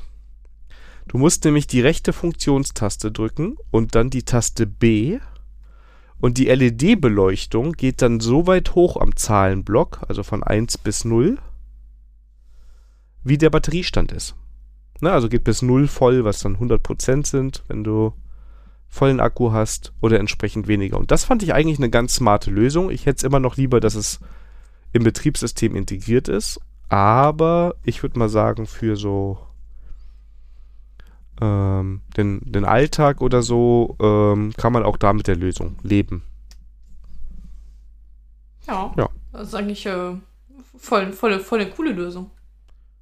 Ja, finde ich auch. Also das ist, ähm, ja, finde ich ganz genauso. Das ist eine sehr gute Lösung und ähm,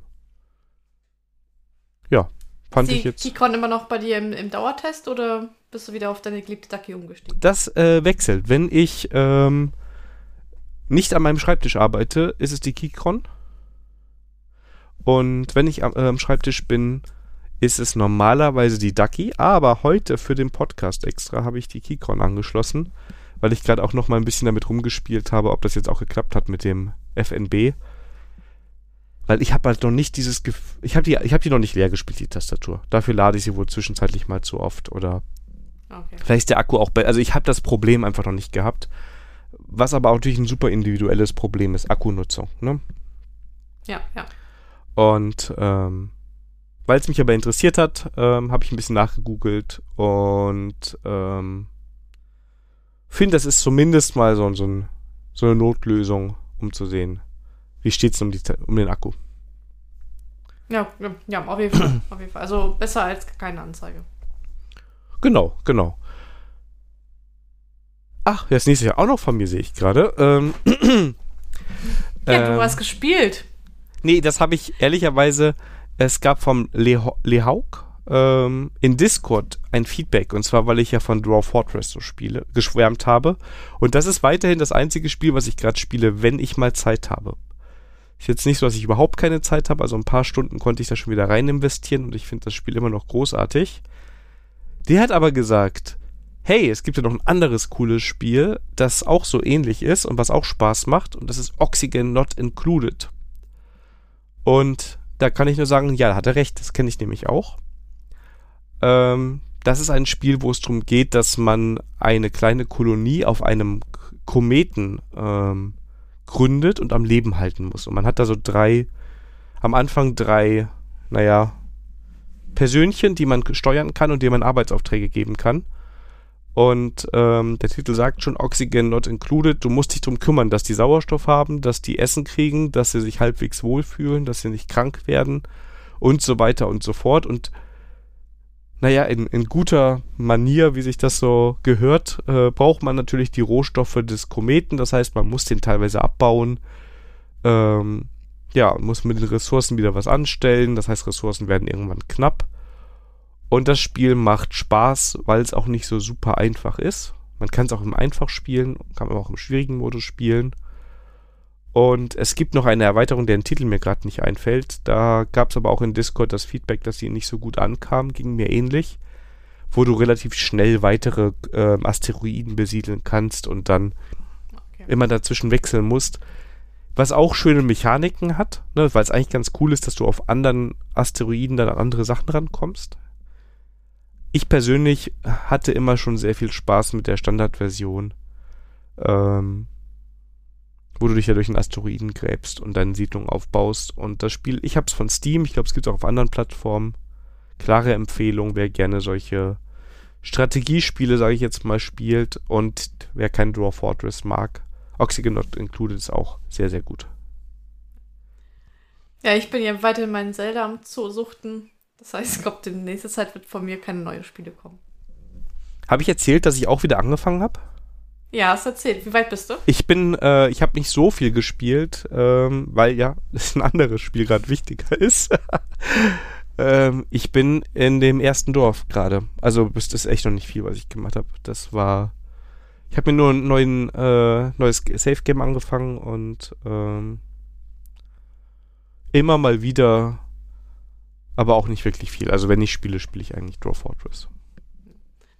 Ja, ich bin schon ein bisschen weiter. Ich habe ich hab irgendwie äh, zu spät gecheckt, aber das wurde ja eingeführt, dass ich ja die Türme beklettern muss, um mir meine Karten aufzudecken. Ah, ja. Ähm, naja, ich habe das mal gespielt ohne Kartenaufdeckung, habe das schon auch in deinen Titanen dann und da habe ich das alles per ähm, halt vermerkt, halt hier oben im Kopf, bis ich mal gecheckt habe, ja, hm, vielleicht musst du einfach mal die Türme beklettern, um mal die Karten mal aufzudecken. Damit, da, damit war ich jetzt beschäftigt, erstmal die Welt, die ich schon bereist bin, einfach mal die Türme alle mal abzuklappern. Und jetzt war ich, bin ich in dem, den zweiten Titan, also den Kamel, habe ich schon besiegt. Jetzt muss ich nur noch die Siegel da öffnen. Aber da hatte ich jetzt auch keine Lust gehabt und bin jetzt ähm, weiterhin auf die anderen, ähm, wieder die anderen Welten nochmal noch erkunden. Und habe festgestellt, dass ich eine Winterausrüstung brauche. Und äh, da muss ich sagen, da habe ich nochmal im Internet nachgelesen, weil wo ich diese scheiß Winterausrüstung herkriege. Und das hätte ich wohl schon auf dem Plateau kriegen sollen. Und da muss ich wahrscheinlich nochmal aufs Plateau zurück. Ja, solltest du. Ähm, ja. Da musst du, glaube ich, das Richtige kochen. Wenn ich mich richtig erinnere. Ja.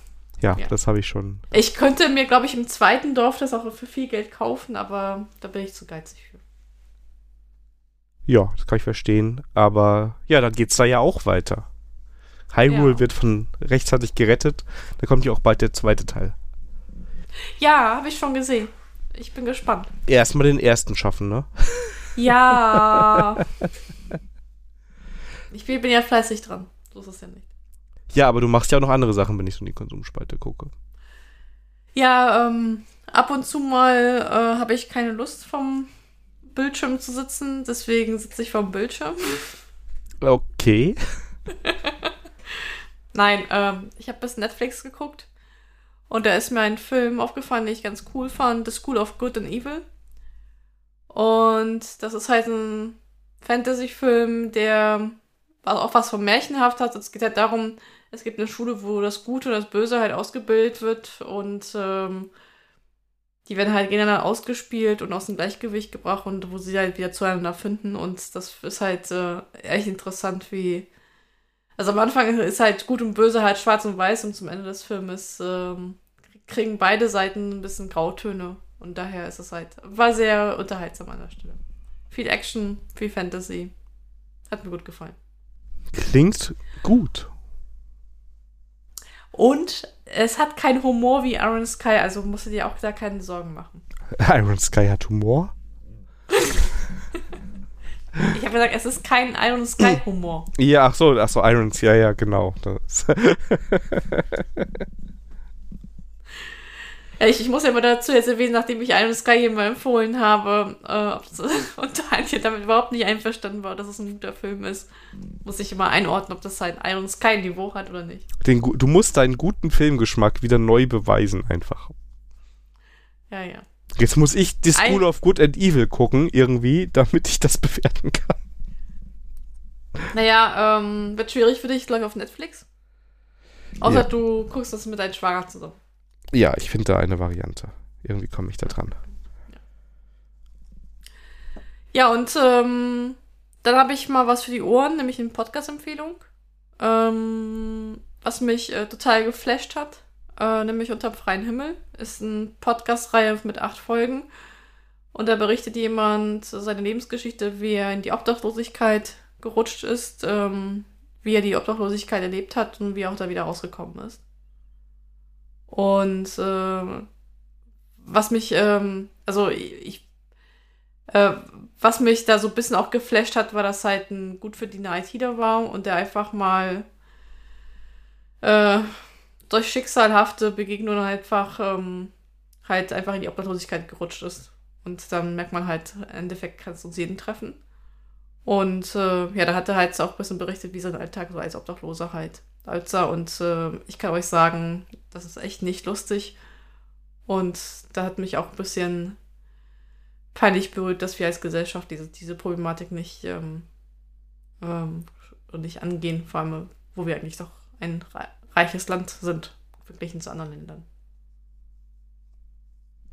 Ähm, also ist das eine Folge oder ist das eine Serie? Wie ist das? Es ist eine Serie von acht Folgen und jede Folge hat irgendwie 20 Minuten. Ach ja. 20 bis 30 Minuten. Also kannst du gut, gut weghören.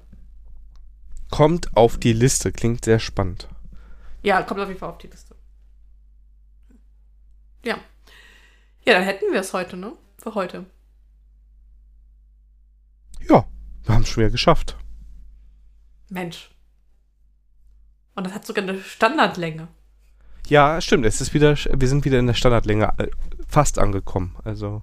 Fast angekommen, ja. Sehr schön, sehr schön. Wenn ihr Feedback für uns habt, äh, immer gerne. Discord, Mastodon, Kontaktformular, E-Mail, Brieftaube. Wenn es sein muss, auch Twitter. ich dachte, ich bin der, der Twitter gegenüber so negativ ist, ja.